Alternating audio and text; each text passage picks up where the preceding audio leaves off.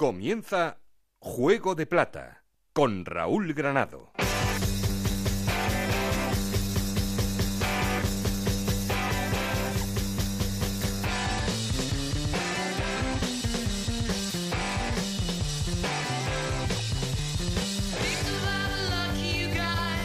¿Qué tal? Muy buenas, bienvenidos al capítulo 18 de la segunda temporada de Juego de Plata, el podcast de Onda Cero en el que os contamos lo que pasa en la segunda división.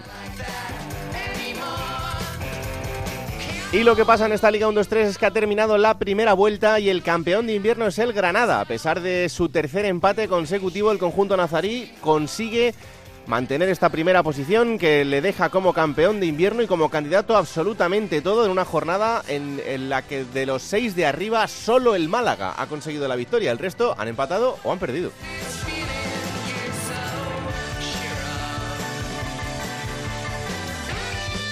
Y una jornada también que nos deja presumiblemente el adiós de Enrique Gallego, el pichichi de la categoría que abandonará la disciplina del Extremadura para convertirse en nuevo jugador de la Sociedad Deportiva Huesca, o lo que es lo mismo dar el salto de segunda a primera división. Con 32 años le llega la oportunidad. Y es que los 15 goles que lleva le han servido para que nadie le pierda de vista. Por abajo hay que seguir hablando de los problemas del propio Extremadura, del Reus, del Córdoba y del Nastic, que sigue siendo el colista. Cuatro equipos que están en descenso a Segunda B, pero no son los únicos que están en problemas porque hay más que están por encima, pero muy cerquita de esta zona baja de la clasificación. Luego lo analizamos. Y ya sabéis que como siempre queremos seguir en contacto con vosotros y para eso tenemos un perfil de Twitter que es arroba juego de plata, un correo electrónico juego Aquí conmigo está el auténtico cerebro de este programa, Alberto Fernández, con Ana Rodríguez en la producción, con Nacho García los mandos técnicos. No estoy solo porque... Esto es Juego de Plata, el podcast de Onda Cero en el que te contamos todo lo que pasa en Segunda División.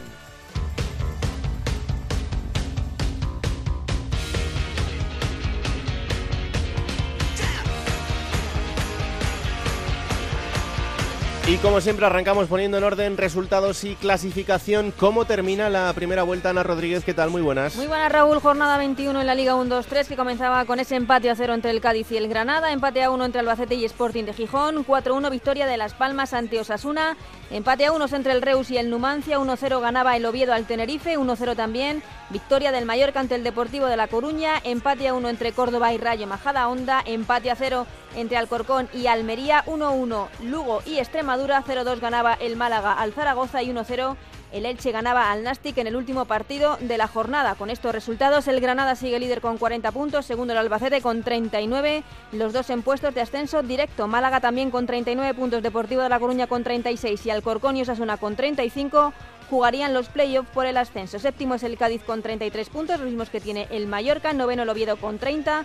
Décimo el Almería con 29. Un décimo Las Palmas con 28. Décimo segundo es el Sporting de Gijón con 27 puntos. El Elche tiene 24 puntos. Décimo cuarto es el Lugo con 23 puntos, los mismos que tiene el Numancia. Con 22 puntos están Zaragoza, Tenerife y Raya Majada Honda. Y en puestos de descenso, Extremadura y Reus con 21 puntos, Córdoba con 18 y Nastic con 16 puntos.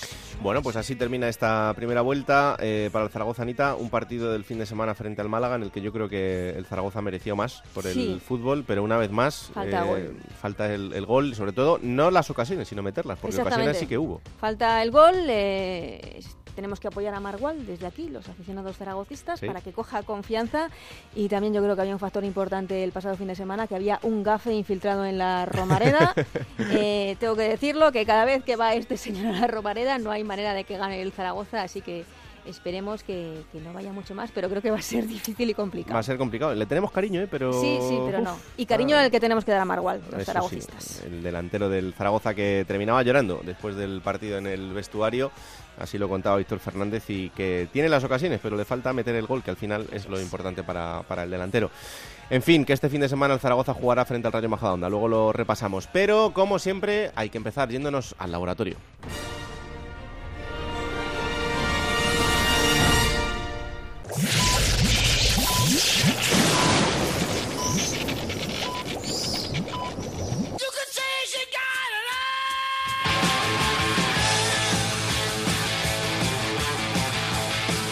En Onda Cero, Juego de Plata con Raúl Granado.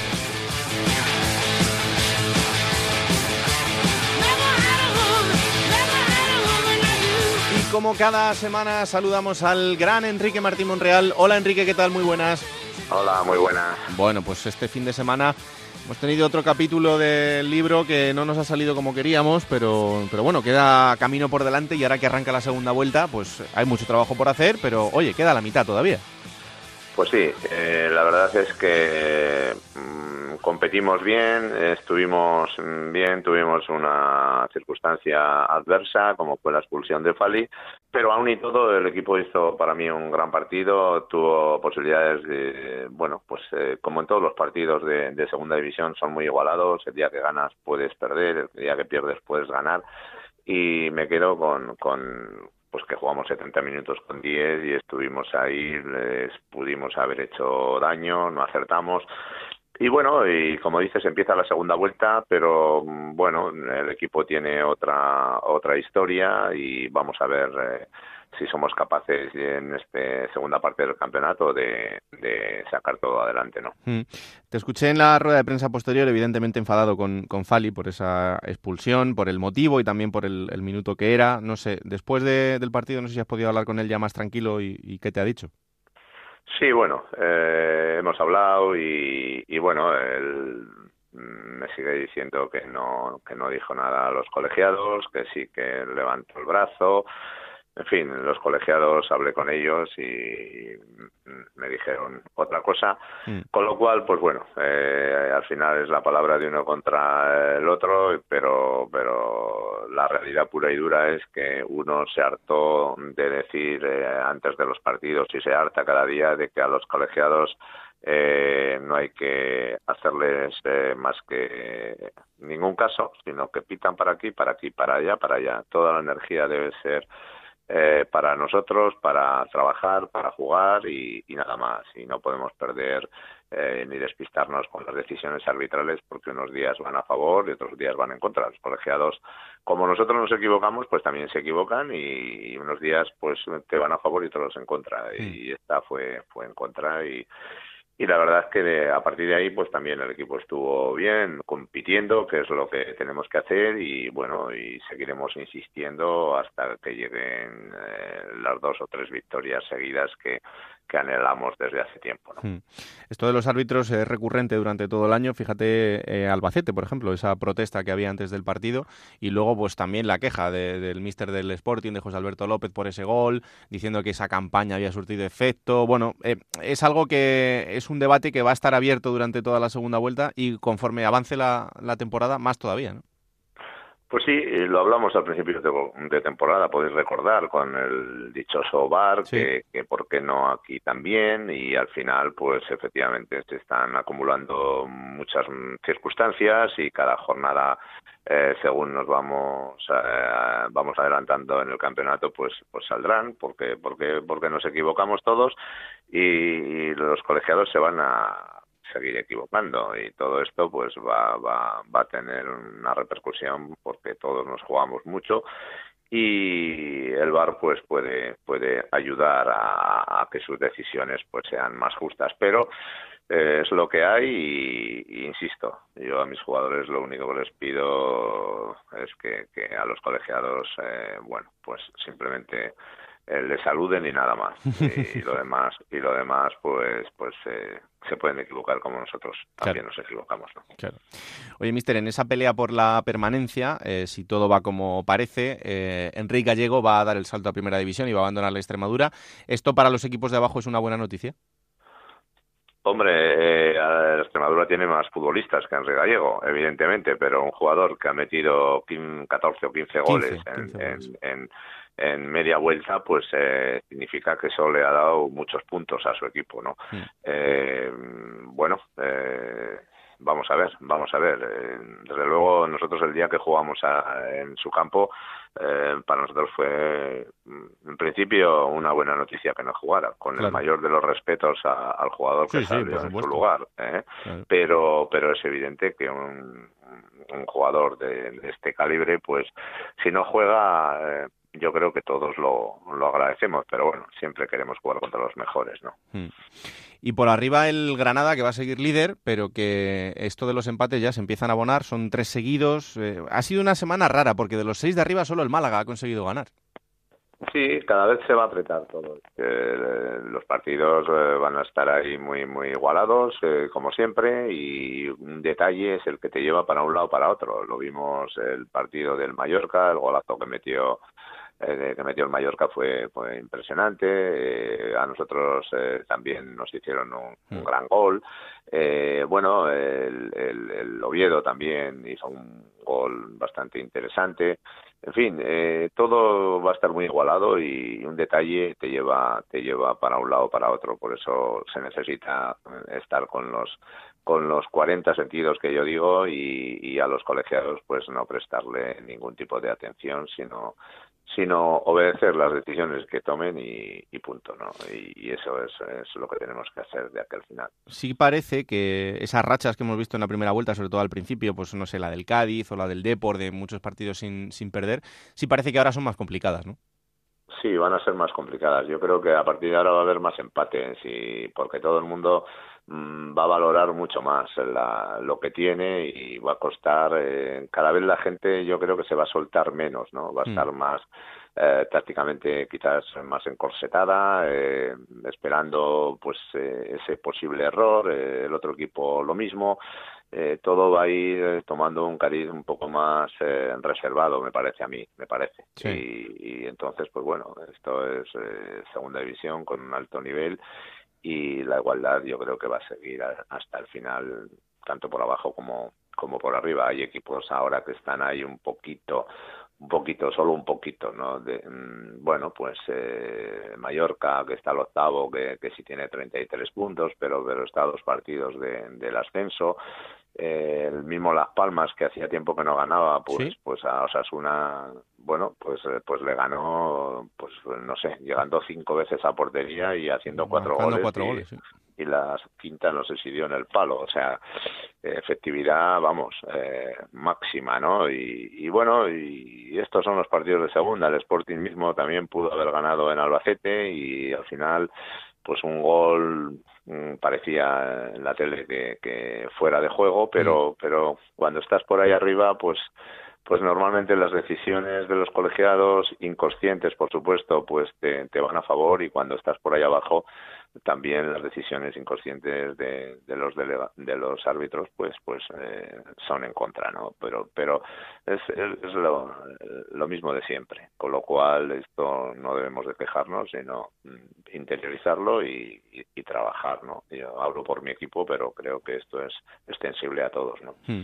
eh, leí unas declaraciones esta semana de Robert Correa lateral del, del Cádiz que yo creo que, que vas a estar muy de acuerdo porque él decía no me gusta nada el mercado de invierno y que se acabe cuanto antes. Eh, porque al final acabamos todos que si uno tiene que renovar, que si uno tiene oferta de no sé quién, nada, que se acabe cuanto antes. Sí, esto es cierto, es cierto, pues es el mercadeo, uno trata de, de tomarlo con naturalidad, pero, pero es muy difícil, es muy difícil porque bueno, pues los agentes se mueven, el que no juega, pues tratan de moverle porque no está jugando, el que está jugando y acaba contrato que si le viene otra historia, eh, es, es, es, difícil eh, para, para entrenadores, para futbolistas, las plantillas, quieras o no, somos personas y cada uno tiene su historia y el que no ha jugado pues quiere jugar, el que ha jugado poco pues eh, le llega alguna posibilidad y, bueno, empieza a mover y eso genera pues inestabilidad en las plantillas, ¿no? Es, es algo pero que está ahí y que, que los jugadores también tienen esa ventaja hoy en día y también los clubes. Pero bueno, no deja de ser un pequeño tsunami ¿no? dentro del campeonato. ¿no? Sí, sí, y al final lo acaban notando todos, tanto el que está por arriba como el que está por abajo, porque para un sentido o para el otro te va a descentrar a futbolistas y eso también te, te aleja un poco del, del, objetivo. Pero en fin, eh, este fin de semana Tenerife, bueno, eh, en esta situación da igual quién sea el rival, lo que necesitan son puntos, pero el, el Tenerife también, por cómo está esta temporada, se ha convertido en un rival muy peligroso, pero también directo. Claro, ya dijimos que no iba a haber sitio arriba para todos y, que, bueno, pues, pues habría sorpresas por abajo eh, con equipos que, que probablemente no imaginábamos, pero pero la realidad dice dice esto no que Zaragoza anda por ahí que Tenerife está por ahí de momento y bueno todo el mundo piensa que sí, que van a ir para arriba pero bueno, es lo que pensamos todos los que estamos ahí abajo, que, poco a poco iremos para arriba, ¿no? Y, los de arriba, pues eh, imagino que quieren ir más arriba, pero alguno de los de arriba también poco a poco puede ir para abajo, con lo cual esta va a ser la tónica de aquí al final y, y yo lo que sí pretendo de alguna manera es que vale en este momento estamos ahí pero el poder llegar a las cinco o seis últimas jornadas con con vida, que es, eh, o a las ocho últimas jornadas con vida, porque ahí es realmente donde se, se juega el campeonato, no, no, no descolgarse hasta el final, eh, competir cada fin de semana y, bueno y sacar el máximo de puntos para llegar a esos ocho últimos partidos en, en disposición de, de, jugarte la categoría ahí no no no el haberte descolgado antes. Eso espero deseo porque bueno pues eh, con incorporaciones y con el crecimiento que va llevando la plantilla pues espero estar ahí al nivel de cualquier equipo no tenemos un plan anti Luis Milla. Este es amigo le puedo decir algo a ver si no sé. No, el hombre Luis Milla es un pedazo futbolista que... Increíble cómo ha crecido este jugador. ¿eh? Sí, sí, sí, tiene un manejo de balón espectacular y bueno, trabaja, es un futbolista que un poquito antes, un poquito después, eh, yo entiendo, eh, bajo mi humilde opinión, que el destino su destino está en primera división, un hmm. poco antes o un poco después. Entonces, eh, bueno, es cuestión de, tiempo, ¿no? Esa es mi opinión. Hmm. Bueno, pues eh, hasta aquí este análisis de cada semana, Enrique. Eh, que haya muchísima suerte para este fin de semana. Domingo, 6 de la tarde, ese Tenerife Nastic, que como cada semana pues estaremos muy pendientes. Y un placer, como, como siempre. Un abrazo fuerte. Ahí está, el análisis de Enrique Martín Monreal una semana más y antes de hacer la llamada al líder eh, quería empezar poniéndonos eh, en situación con la eh, situación del Reus, valga la redundancia. El Reus que, como os venimos contando en las últimas semanas, tiene todos los problemas económicos que ya conocéis, pero que una vez más y después de que se hiciera frente a los impagos con los futbolistas, hemos conocido que una vez más esta nueva nómina del mes de diciembre no se ha pagado a sus futbolistas. Por tanto, ya estamos otra vez igual, eh, sin visos de solución y tampoco con una próxima venta del club, lo que significaría que estaríamos ante una situación muy, muy complicada. De momento, lo único que sí es cierto es que el equipo ha terminado de jugar esta primera vuelta y que, eh, en principio, el fin de semana también va a jugar. Que arranque esta segunda vuelta significaría un problema, porque si el equipo hubiera desaparecido esta misma semana, bueno, pues los resultados de la primera vuelta se habrían mantenido todos como estaban, a los de la segunda vuelta se les habría dado a todos los equipos el partido por ganado, es decir, tres puntos, y a partir de ahí pues ya se establecería la clasificación. Pero ahora, al empezar esta segunda vuelta, pues eh, vamos a volver a tener la misma situación que hablábamos hace unas semanas, y es que habrá equipos que puedan perder con el Reus, como este fin de semana, por ejemplo, hemos visto un empate muy meritorio. Eh, el Reus deportivamente está compitiendo y lo está haciendo muy bien y tiene muchísimo mérito, y por tanto, si el equipo termina desapareciendo, pues va a haber equipos que puedan pensar que van a estar en una situación eh, de descompensación con, otros equipos de, de, la categoría a los que se le den esos tres puntos sin jugar el partido. Pero eh, el eh, pasado lunes pasaba por el transistor junto a José Ramón de la Morena el presidente de la Liga, Javier Tebas, al que José Ramón le preguntaba sobre la situación del Reus y esto es lo que decía el máximo mandatario de la competición. ¿Cómo está el tema del, Reus? El Reus eh, no paga a sus jugadores, va a acabar la, primera vuelta y lo que subyace es que le van a bajar de la competición. Bueno, el Reus tiene abierto un expediente disciplinario desde el 12 de diciembre, creo que es, donde es un expediente disciplinario por incumplimiento del pago con sus deportistas, que también incluiría el tema de entrenadores, ¿no? El Reus hizo un pago de resolución express muy posterior, pero eso no implica. Ahora han resuelto seis jugadores de la resolución express. Nos sigue constando que el mes de diciembre hay jugadores sin cobrar. Y bueno, ahora eh, yo pedí como medida provisional que no jugase los partidos hasta que se resolviese el expediente disciplinario y también como presidente solicité que, el expediente se redujese a la mitad. El juez de disciplina social no consideró oportuno la suspensión de los partidos del Reus, pero sí suspender, eh, acortar el plazo del expediente disciplinario y yo creo que durante el mes de enero vamos a tener resolución del expediente disciplinario, que veremos cuál es la resolución que toma el juez de disciplina social. ¿Qué sospecha? No sé, las infracciones eh, son muy graves, y las infracciones muy graves pueden ir eh, en nuestros estatutos y en el Real Decreto de Disciplina Deportiva puede ir desde un apercibimiento a una expulsión de la liga de 3 a 5 años, ¿no? y cuando son muy graves, pues, pues la sanción puede ser muy importante. Eh, ¿Hay posibilidades de que mm, siguiera el Reus en, la segunda vuelta? Eso depende del juez de disciplina social, no depende de mí. Hombre, evidentemente el domingo yo creo que, que, el Reus va a jugar el primer partido de la segunda vuelta, ¿no? Y ya después, a partir de, de ahí, dependerá de la resolución del juez de disciplina social, no depende del presidente de la Liga, que como ha demostrado es un juez independiente, es un, por de hecho no admitió la petición del presidente de la Liga de suspender los partidos del Reus hasta que eh, comenzase la competición, ¿no?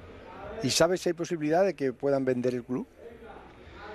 No lo sé, pero soy muy escéptico, ¿no? Yo creo que llevan con esta posibilidad y si no pregúnteselo a los jugadores, ¿no? Que creo que se lo han dicho desde el mes de agosto, ¿no? A nosotros también nos lo han planteado, nos lo han dicho también desde hace meses, ¿no?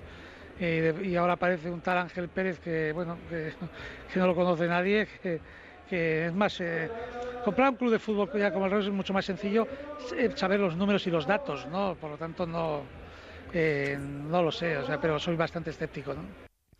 Bueno, pues esto es lo que decía el presidente de la Liga, Javier Tebas. Hola Alberto Fernández, ¿qué tal? Muy buenas. ¿Qué tal Raúl? Muy buenas. Lo que subyace de estas declaraciones es que evidentemente la participación del Reus eh, hasta el final de Liga es muy, muy complicada.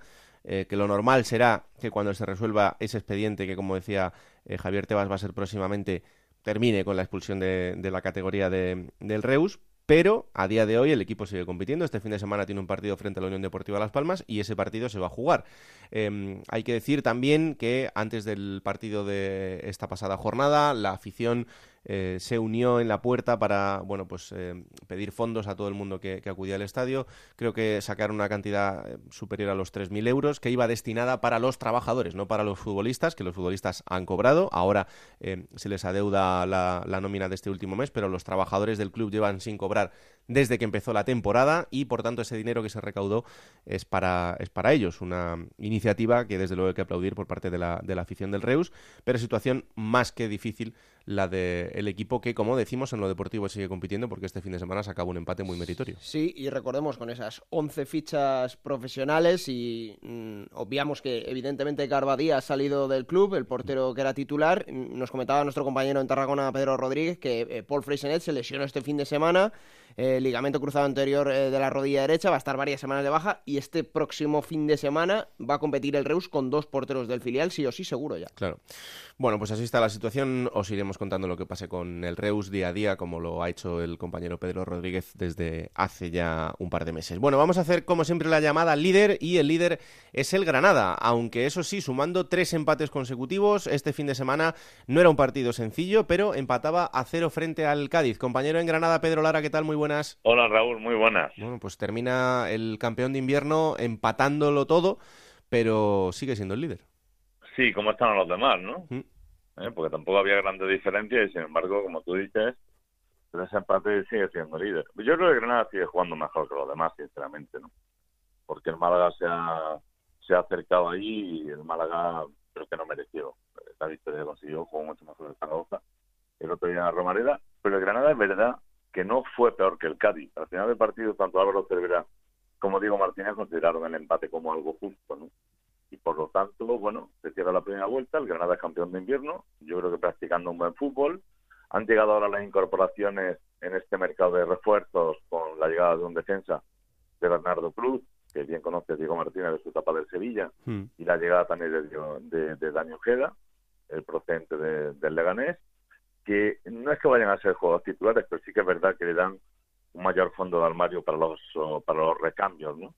Eh, bueno, el Granada sigue ahí. Hay quien dice que, le va a ser complicado aguantar el tirón de la segunda vuelta.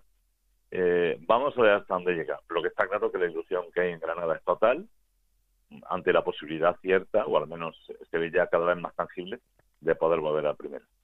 Hombre, el equipo ha perdido tres partidos y es el equipo menos goleado, con 14 goles, o sea que tiene números que, indican que de seguir en esta tendencia será bastante más fácil y sobre todo que es verdad que lleva tres empates, pero no ha perdido y no perder eh, a estas alturas del año es parte fundamental. El próximo rival será recibir al Elche en, casa, eh, rival de mitad de tabla, rival que está peleando también por, por no entrar en, en, la zona baja, pero rival eh, de estos, de estos duros, Pedro. Hay dos partidos consecutivos en casa ahora, Raúl, uh Elche y Extremadura. yo tengo una teoría, que no sé si se va a cumplir o no. Yo creo que el Granada, si se fianza en casa, ahora, ahora tiene un, aunque el calendario no es simétrico, pero tiene un comienzo de competición a segunda vuelta que teóricamente es eh, algo más asequible que el final de liga, donde llegan los, equipos que están arriba comprometidos eh, por el ascenso. Yo tengo la teoría de que si Granada es firme en casa y no se complica la vida y logra ganar a los equipos teóricamente más asequibles, aunque de luego en esta segunda división hablar de equipos asequibles es algo bastante relativo, ¿no? Yo creo que Granada este año va a subir a primera división, sinceramente porque eh, no porque el equipo esté jugando bien, que lo hace, hmm. sino porque no estoy viendo una gran fortaleza en los demás, en los demás competidores. No estoy viendo el Málaga, el Deportivo está fallando demasiado, es decir, es que el Granada después de empatar tres partidos consecutivos sigue siendo líder. Sí, sí. Y eso, hay que tenerlo en cuenta, ¿no? Y ante esa falta de fortaleza de los demás, yo creo que el Granada muestra unas formas superiores y por lo tanto, si eso no se cae, si eso no se cae, porque la condición física está siendo el gran argumento seguramente de, este equipo, además de la magia de los jugadores de segunda vuelta, etcétera, etcétera, el Granada este año va a volver a primera. Y por lo que tú estás comentando, es el equipo menos goleado de la competición, porque ya no solamente tiene el virtuosismo que aportan Vadillo, que aportan Pozo, eh, que aporta Federico, los goles no puertas, sino que además es un equipo muy firme y que se sabe cerrar muy bien en defensa y, y encajar pocos goles. Esto es, eso es una virtud bastante importante. Se ha mojado Pedro, ¿eh? Sí, sí. Se ha mojado. Es el, primero de todos que se moja. Vamos a ver cómo acaba luego. Una vuelta entera ha tardado. Se empiezan a picar unos, unos y otros. O sea que ten cuidado, Pedro, porque a partir de ahora te van a meter toda la presión. Ten, en cuenta que no es fácil, ¿eh? que no es fácil. Hombre, yo ya he dado mi veredicto una vez acabada la primera vuelta, ¿no? He esperado, creo que es lo suficiente. No, sinceramente, veo que no ha muy bien.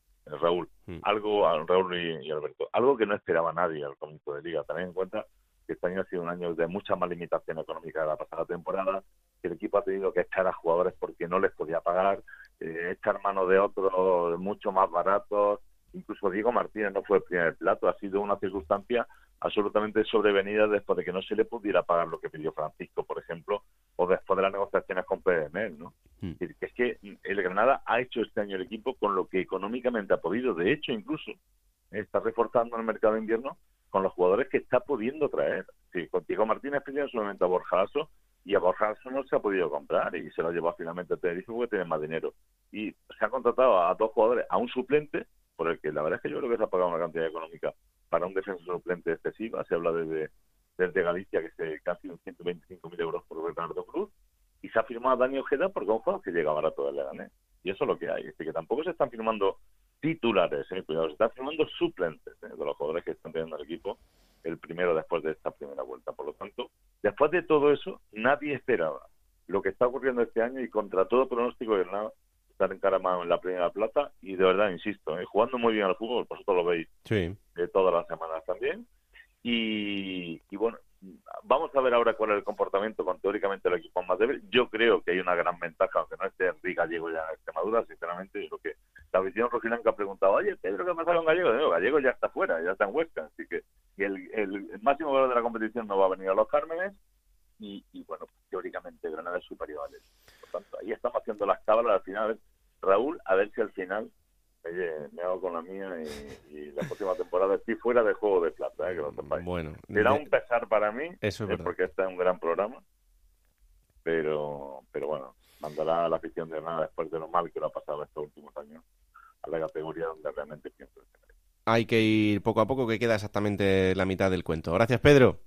Un abrazo fuerte. Un abrazo muy fuerte. Bueno, uno de los equipos eh, de los que venimos hablando en esta primera vuelta de la segunda división durante toda esta temporada es el Albacete. El Albacete es uno de esos equipos eh, que tiene muchísimo mérito porque lo que está consiguiendo eh, es para que no perdamos de vista en toda la temporada. Luego ya veremos cómo termina el año porque ya sabéis que la segunda división es muy larga, pero de momento lo que ya sabemos es que en este final de la primera vuelta terminan segundos a un punto del líder que es el Granada y después de empatar a uno frente al Sporting de Gijón este fin de semana. Hablar del Albacete en juego de plata significa que Collado siempre se pasa por aquí y hoy también lo ha hecho.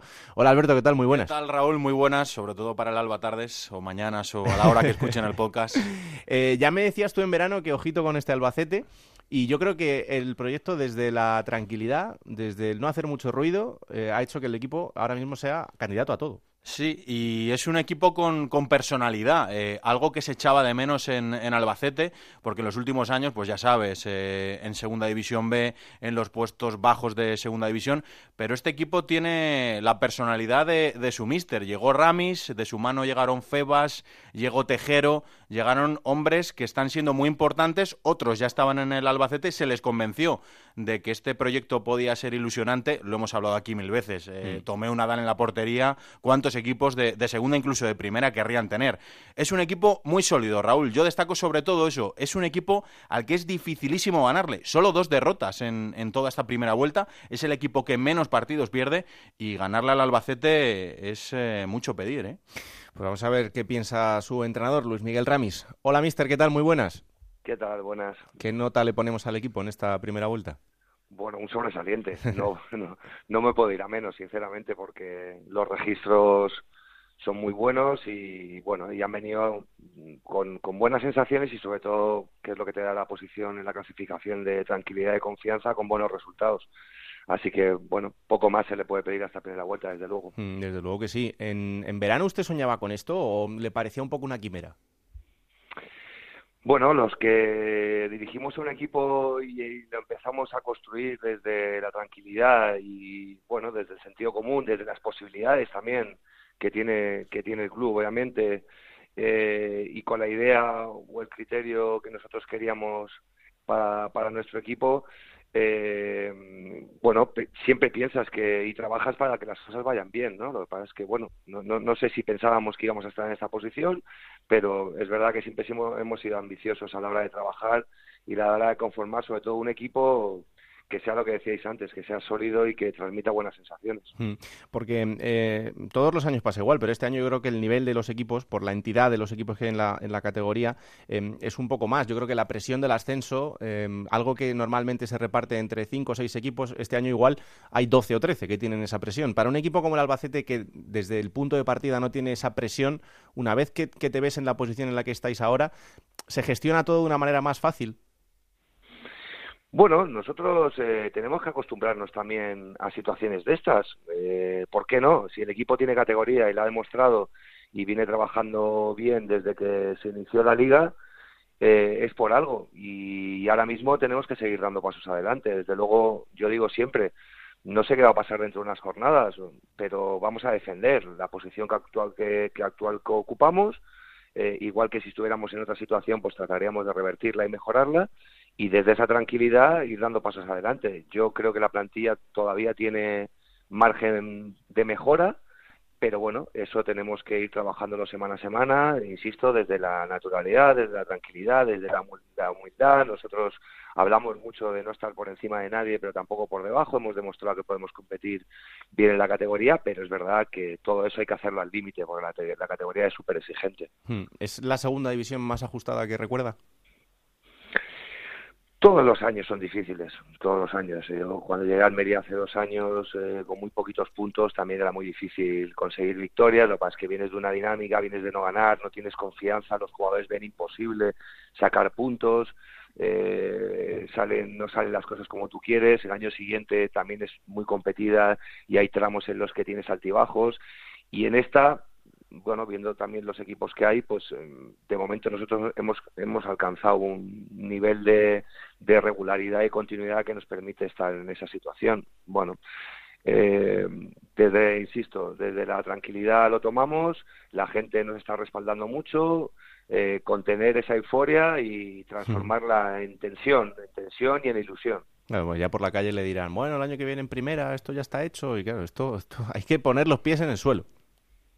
Desde luego, esa es la idea desde el principio. Pero, y lo decimos de corazón, ¿eh? porque ese es el camino que creo que debemos de seguir en un club que está creciendo, que hace un par de años eh, estaba en segunda B, que estaba haciendo las cosas con, con, cordura y con naturalidad y sin ninguna precipitación. Y bueno, eh, creo que el camino marcado desde el inicio de temporada en cuanto a a comunicación con el club en cuanto a, todo lo que eh, estamos transmitiendo a la afición y la afición nos está transmitiendo a nosotros es buena. Y bueno tomamos todas las semanas con mucha ilusión, trabajando bien los partidos, preparando bien los partidos, insisto, sin menospreciar a ninguno de los equipos con los que nos vamos a enfrentar porque todos, absolutamente todos, tienen una máxima dificultad. Mister, se lo habrá dicho la gente que lleva en el club muchos años. Eh, hacía tiempo que en Albacete y provincia no se respiraba el ambiente de fútbol que se está respirando esta temporada. Es que la gente se ilusiona con, cualquier cosa. Eh, no es cualquier cosa lo que han hecho en el estadio, por ejemplo, que no me canso de decirlo, poner las, las, las letritas de Albacete Balompié, el mm. escudo bien grande, que son pequeños detalles que para un equipo modesto cuestan mucho, sobre todo dinero, hay que buscar patrocinadores, pero que la gente está ilusionadísima con todo, con el escudo, con la clasificación, con el fin de semana, con, el entrenamiento. Se lo han contado, mister, ¿no? Sí, lo importante es que, que, todo eso que se está generando en la ciudad y, ahora en Navidad con la campaña de abonados y con el ambiente que hemos vivido al principio de temporada y que estamos viviendo ahora, también significa que el club no se está parando ante todo eso. Eh, está reinvirtiendo toda esa ilusión que estamos recibiendo en, bueno en poner bueno en hacer el club que cabe un poquito más grande en que todos nos sintamos eh, cada vez un poco más importantes en que en que bueno nos sintamos a gusto en el estadio cuando estemos los aficionados exactamente igual y nosotros no podemos ser menos que poner en el campo pues todos los domingos todo lo que está a nuestro alcance ¿no? el, sentimiento del equipo en cuanto a esfuerzos se refiere es, muy importante y trataremos de seguir manteniéndolo. Eh, decía antes Alberto una cosa que a mí me parece fundamental y es construir el éxito de un equipo eh, desde esa palabra desde el equipo desde el grupo. Y yo creo que es algo que es absolutamente fundamental en, el Albacete. Estamos viendo gente que está sobresaliendo como con grandes actuaciones como por ejemplo Tomeu Nadal eh, Zozulia en, el ataque Aleix Febas dando un rendimiento que todo el mundo sabía que tenía, pero que había que ponerlo y que, y que realmente lo diese, o Tejero desde, desde la banda. Eugeni. Eugeni Valderrama haciendo un, temporadón. Eh, al final, el éxito global también es el éxito individual del jugador, ¿no?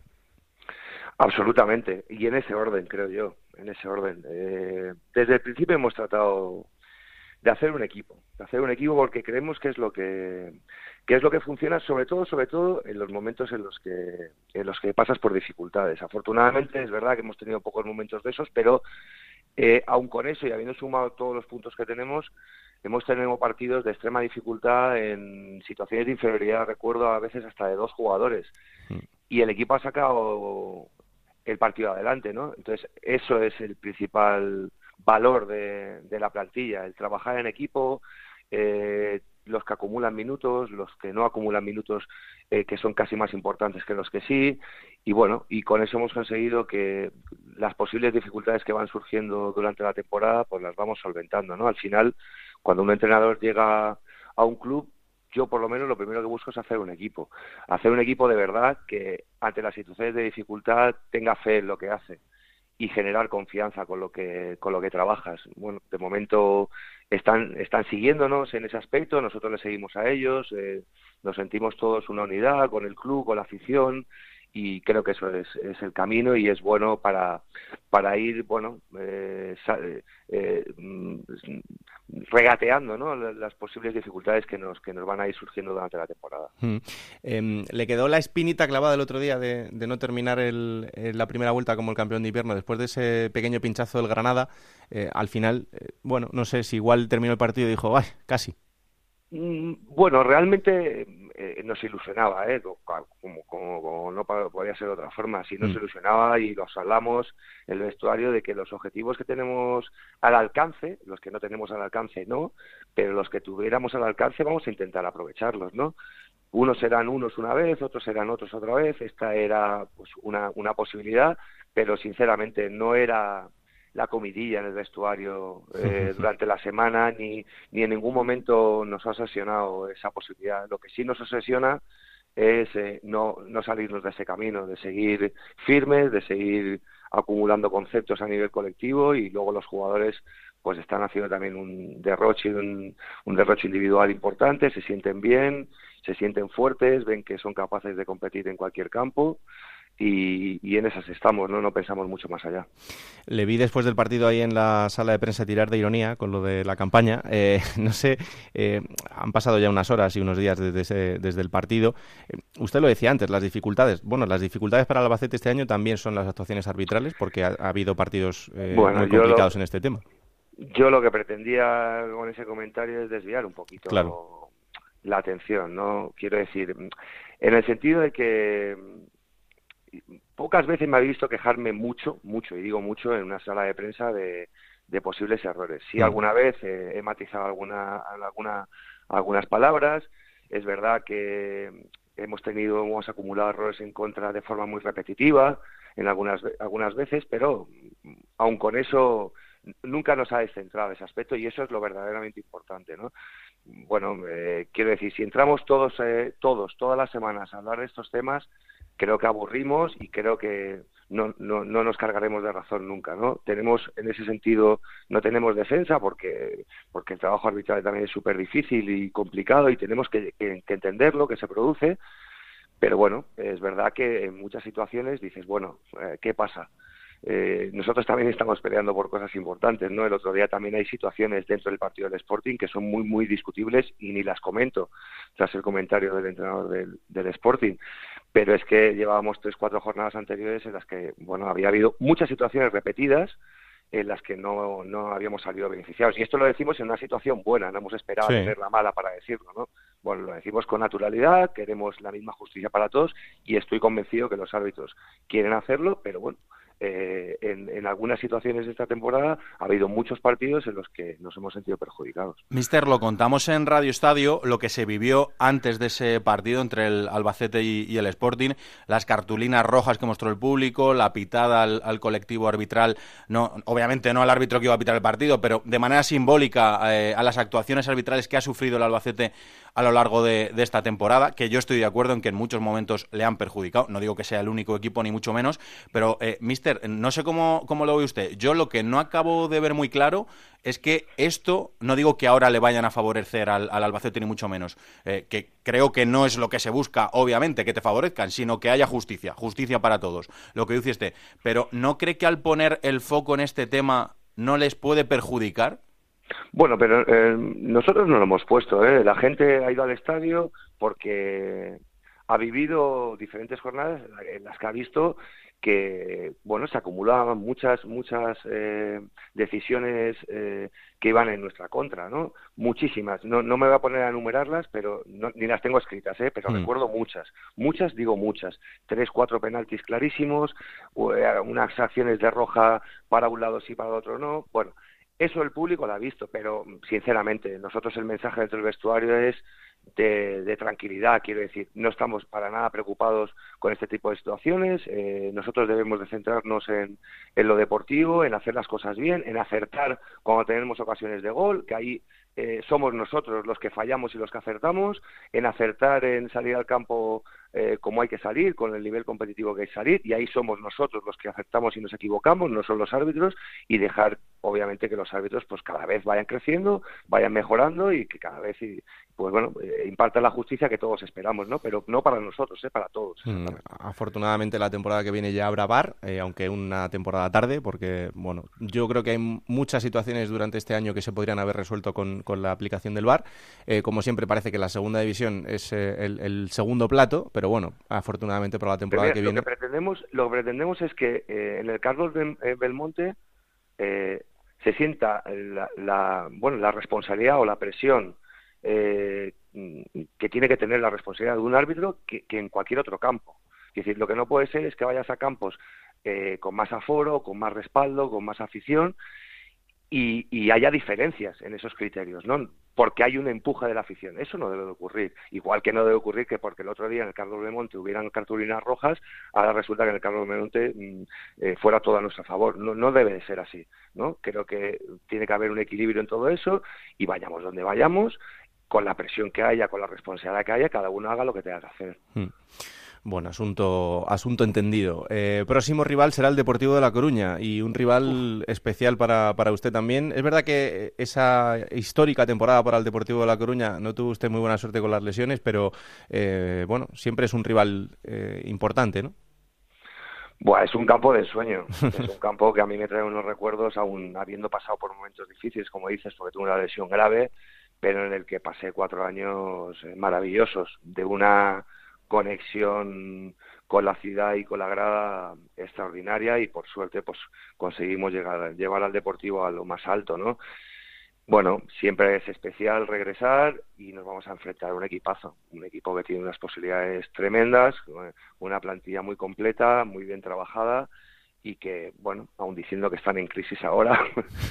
eh, Bendita crisis, ¿no? Después de, porque la racha creo que han sido eh, 11 o 12 partidos sin perder los que estuvieron y ahora, bueno, han perdido un par de partidos y ya parece el fin del mundo. Por, por eso, eh, bueno, eh, yo el, el, Deportivo va a estar ahí seguro por plantilla, por respaldo, por afición, por ciudad, porque merece estar donde tiene que estar. Y bueno, iremos a intentar hacer allí un buen partido, a mostrar nuestras armas, a seguir siendo los sólidos y contundentes que estamos siendo, a intentar seguir sumando esos buenos registros que, que hemos sumado en la primera vuelta y nada más, eso es fútbol, a competir bien. Mister, eh, se van a enfrentar, bueno, va a ser el, el, partido de la jornada, va a ser un auténtico partidazo, el, el segundo mejor local contra el segundo mejor visitante. Eh, imagino que firmaría que el Depor acabe primero y el Alba segundo a final, a final de temporada, eh, de, eso, de eso no tengo muchas dudas, o, o al revés en, en, las posiciones, pero vamos, ¿qué más da? Mejor, pero bueno, ¿Qué, ¿Qué, más da, Mister? Sí, es, ascenso, es, ascenso, directo, Mister, ¿qué más da? Si era por darles que un sí, poquito. Que sí, que sí. Pero, te lo compro, te lo compro. Mójese, eh, ¿a qué dos equipos eh, cree usted que por plantilla, por, por cómo están, por cómo ha ido esta primera vuelta. ¿Qué dos equipos para usted son los auténticamente favoritos para esas dos primeras posiciones de, de ascenso directo? Uy, yo no veo dos, yo veo seis o siete. claro. Yo veo seis o siete. Te lo digo de verdad, es, es una lotería, es ahora mismo una quiniela, decir eh, esos dos puestos. Yo ¿Y, no, ¿Y no ve a nadie un peldañito por, por encima de los demás, al bueno, margen del Alba? A, a, día de hoy, el Granada. Hmm a día de hoy el Granada, eso así lo dice la clasificación. Aparte, tuvimos la oportunidad de jugar contra ellos hace dos semanas y son un equipo tremendo también, tremendo y con mucha confianza, transmiten juego, transmiten equilibrio. Bueno, eh, ahora mismo la clasificación dice que Granada y Albacete son los máximos candidatos. Dentro de dos meses, no lo sé. Seguramente no acabe así, no lo sé. Lo que sí sé es que hay eh, seis o siete equipos con un potencial enorme y que nosotros estamos intentando meternos en ese grupo y seguiremos defendiéndolo. Pues vamos a ir poco a poco y sobre todo a disfrutar, a disfrutar del camino, Mister, que ahora arranca la segunda vuelta, esa segunda vuelta decisiva, en la que vamos a ver qué, pasa con, con, todos estos equipos que están en esa pelea, pero desde luego que queríamos destacar el trabajazo que se está haciendo en ese, en ese equipo, en esa ciudad, en esta primera vuelta. Que haya muchísima suerte y muchísimas gracias por estos minutos, ¿vale? Muy bien, muchísimas gracias a vosotros. Un abrazo, mister. Un abrazo. Mister, ya le invitaremos por Almansa, ¿eh? Lo tenemos bueno. pendiente, ya le llevaré. Venga, y vosotros, si a mí me lleváis a comer, ya me ganáis. Ah, bueno, por supuesto. Entonces es fácil. un abrazo muy fuerte. Venga, un abrazo, gracias. Qué fenómeno, Luis Miguel Ramis, el mister del Albacete y... Qué gran trabajo está haciendo, ¿eh? Es verdad, es verdad porque tiene mucho mérito, lo repasábamos ahora con él. Eh, segundo a estas alturas de la temporada eh, para un equipo que ha ido desde la tranquilidad, eh, sin grandes nombres, pero construyendo un buen grupo y gente que, que, dentro de eso pues está haciendo una magnífica temporada. Vamos a ver hasta dónde le da a este Albacete y, y a Collado, que ya sabes que siempre que pase a, por aquí el Albacete también se pasa, se pasa él. Eh, vamos a hablar con la lideresa porque de, os lo decía en el arranque, de los seis primeros, el Málaga es el único que ha conseguido ganar este fin de semana. Y es el único que, además de la Unión Deportiva Las Palmas, ha marcado más de un gol. Sí. El resto todos, uno o ninguno. Eso es, ha sido una jornada muy rácana en cuanto a los goles, pero eh, es verdad que el Zaragoza mereció más, pero el Málaga se llevó ese partido en la Romareda. Isabel Sánchez, ¿qué tal? Muy buenas. ¿Qué tal? Muy buenas tardes. Lo de lideresa creo que me lo está quitando Pedro Lara, ¿eh? Sí, pero bueno, pero no pasa Pedro... nada. Tú has entrado en un estatus ya que esto ya ahí, ¿eh? te va a acompañar hasta final del año. Pase lo que Aunque pase. yo cada día me creo más y defiendo más el discurso de Juan Ramón López Muñiz, el técnico del Málaga, de que hay que ser prudente, que hay que estar ahí arriba al final, pero que no podemos estar pensando que esto va a ser fácil, ¿eh? Porque cierto es que el Málaga es tercero, que está tan solo un punto del líder, pero que no ha sido fácil esta primera vuelta. Cierto, el partido del domingo podría haber conseguido mucho más el Zaragoza, al final se llevó la victoria al Málaga, ese 0-2 con goles de Federica y de Adrián, pero hubo un poco un movimiento de tierra, mucho cambio, no sé si os sorprendió la alineación tanto como a mí y a muchos malaguistas. Sí, la verdad es que era sorprendente, ¿no? Lo que pasa que, claro, luego al final se demuestra también que el bloque del Málaga consiste en, en esto, ¿no? En jugadores que, que, no estaban entrando de manera tan habitual y que de repente, no en un gran partido, no en un partido muy vistoso, pero sí se convierte en un equipo sólido. Y que no le tiembla el pulso a, al asturiano, al técnico asturiano, siempre habla de la competitividad dentro de la plantilla, de que todo y aquel que entre va a estar al 100%, y eso ocurrió cuando veíamos el domingo en ese once inicial a Hugo Vallejo, a Katie Bar, a Lassen y a Renato. Los dos primeros, pues, debutaban en lo que viene siendo entrar en el once eh, titular y lo sobre todo que se sentaban jugadores tan importantes en principio en este Málaga como Jack Harper, Juanpi, Adrián y Pacheco. Sí que es cierto que al inicio de la segunda parte dio entrada tanto a Juanpi como a Adrián y que también hubo un cambio de sistema. Venía jugando habitualmente con un 4-4-2 Juan Ramón López Muñiz, optaba aquí por un 4-1-4-1, haciendo de Lacen un poco más de pivote y dejando a Blanco Lechuc un poco más solo arriba, que le funcionó y además es que lo estuvo utilizando también pese a que luego daba entrada a estos dos jugadores, como decimos, de Adrián y, y Juanpi. Le funcionó y sobre todo lo que viene funcionando es que hay muy buena cantera en el Málaga. Hubo, Hugo Vallejo y, y Keidi que procedían del, del malagueño y que están dando muy buen rendimiento arriba. También el aspecto del gol, que tanto se ha hablado de que no estaban consiguiendo demasiado con los delanteros y aquí te llega el capitán Federica, hmm. el lateral y Adrián el medio centro que también consiga hacer el, el segundo. Eso es positivo, ¿no? También para el Málaga, y sobre todo fuera de casa, ¿eh? Lo mal que lo estaba pasando fuera de casa este Málaga de Muñiz.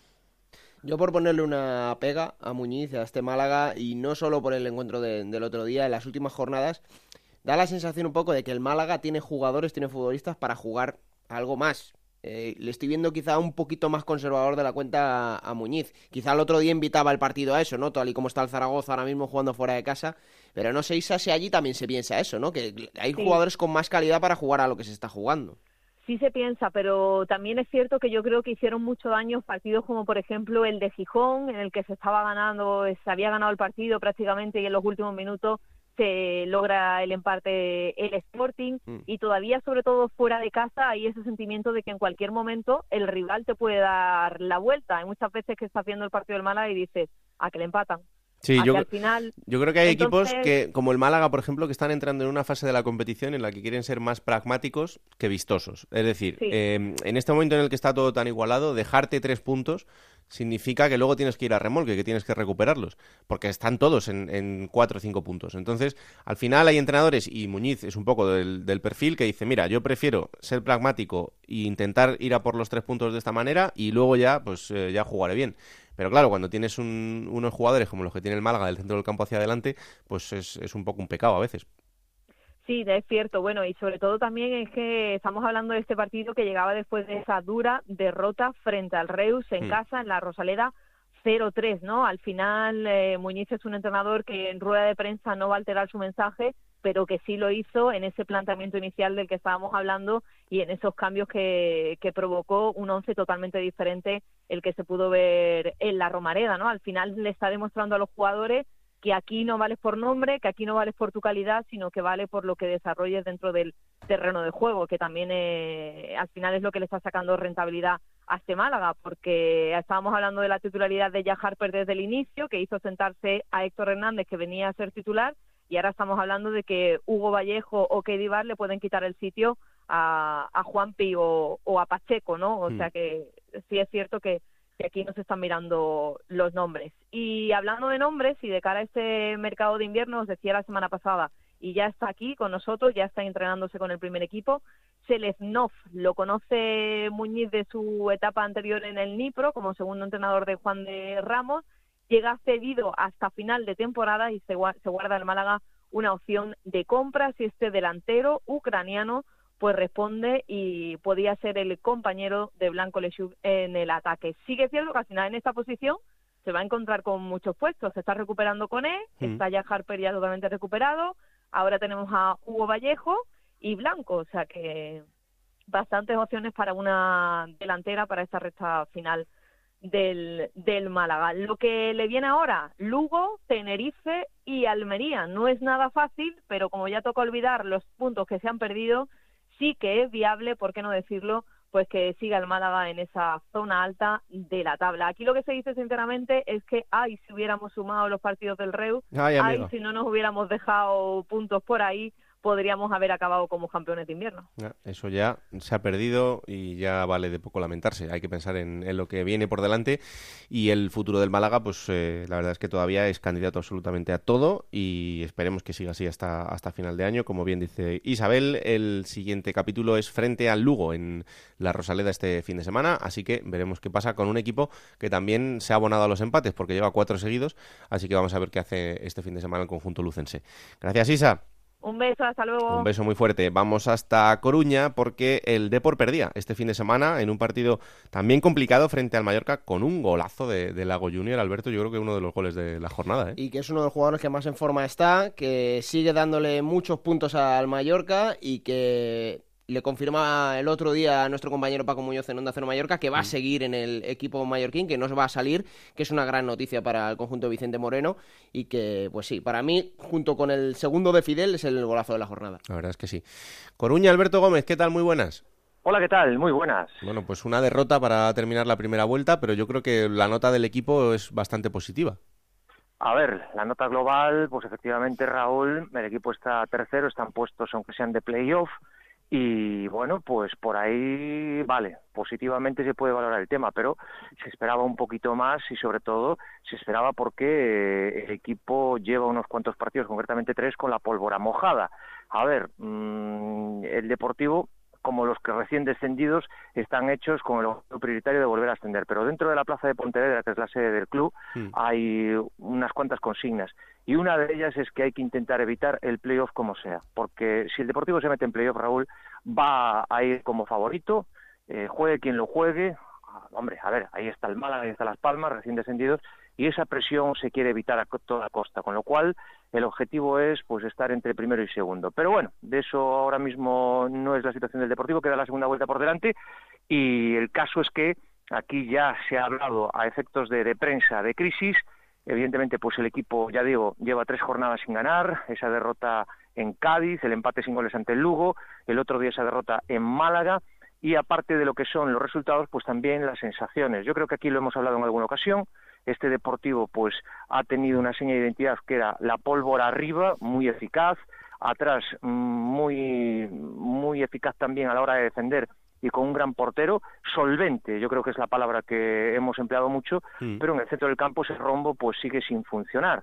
Y es más, a medida que uno pues se va entendiendo alguna cuestión, fíjate, eh, Carles Gil, pues el otro día aparece esa opción de poder salir, el propio Nacho también pues la valora, ni siquiera viaja a Mallorca, eh, me cuentan que ahora hay algún jugador al que el entrenador incluso le ha propuesto pues formar parte de ese vértice, pero trasero, podríamos decir, del rombo, caso de Vicente Gómez, que había desaparecido de las alineaciones y nada nada, porque los jugadores y sobre todo cuando tienen que jugar por fuera, pues mm, están muy expuestos, eh, no consiguen rendir y de hecho pues jugadores como Didier Moreno ya ha aparecido en el mapa cambiando las alineaciones. Hoy es uno de los temas pues de portada de muchos medios a la hora de analizar la primera vuelta que no acaba de encontrar ese once titular ideal y sobre todo en el centro del campo porque ya te digo mm, yo lo sigo opinando es decir mejor extremos por fuera que, que mediocentros hmm. a Nacho le dio resultado en el Zaragoza muy bien pero es que aquí en el Deportivo aunque está ahí bien colocado pues mm, no, no, lo está dando y bueno, pues el otro día el mismo entrenador reconocía que estamos en el bache de la, de la temporada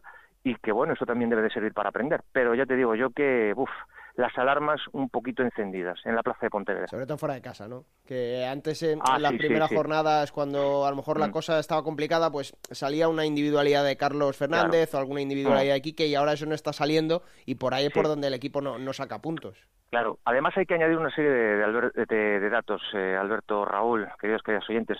Ha habido jugadores pues fundamentales que lo son, que están con sus circunstancias físicas. El último, Carlos Fernández, ha vuelto a caer, eh, se lesionó por primera vez en Majadahonda, eh, luego recayó, eh, la semana pasada estuvo entrenando con él eh, toda la semana en esa posición de media punta Nacho González, dado que no podía contar con Pedro Sánchez, Cartavia tampoco está físicamente muy bien y que había pactado con Carles Gil pues no jugar para que en caso de cuajar esa oferta de Estados Unidos pues no se expusiera una lesión, pero Carlos Fernández pues se lesiona también, ahora una nueva lesión muscular, no ha concretado el club si es pierna derecha o pierna izquierda, que aquí es fundamental porque esa pierna izquierda ya tuvo que pasar por el quirófano. A eso añadir que Cartavia, que también en la primera vuelta se ha lesionado tres veces, el otro día titular apenas apareció y ese rendimiento individual que el Deportivo pues también tendría que exigirse a determinados jugadores no se está dando y bueno, pues esperemos que solo sea el bache y que a nivel individual, a nivel colectivo, el equipo saque la cabeza. Pero es cierto, antes aún jugando fuera de casa llegaba algún gol, y ahora pues ni siquiera eso, con lo que en esas andamos. Bueno, y hay que recibir al Albacete este fin de semana, partidazo, ¿eh, Alberto?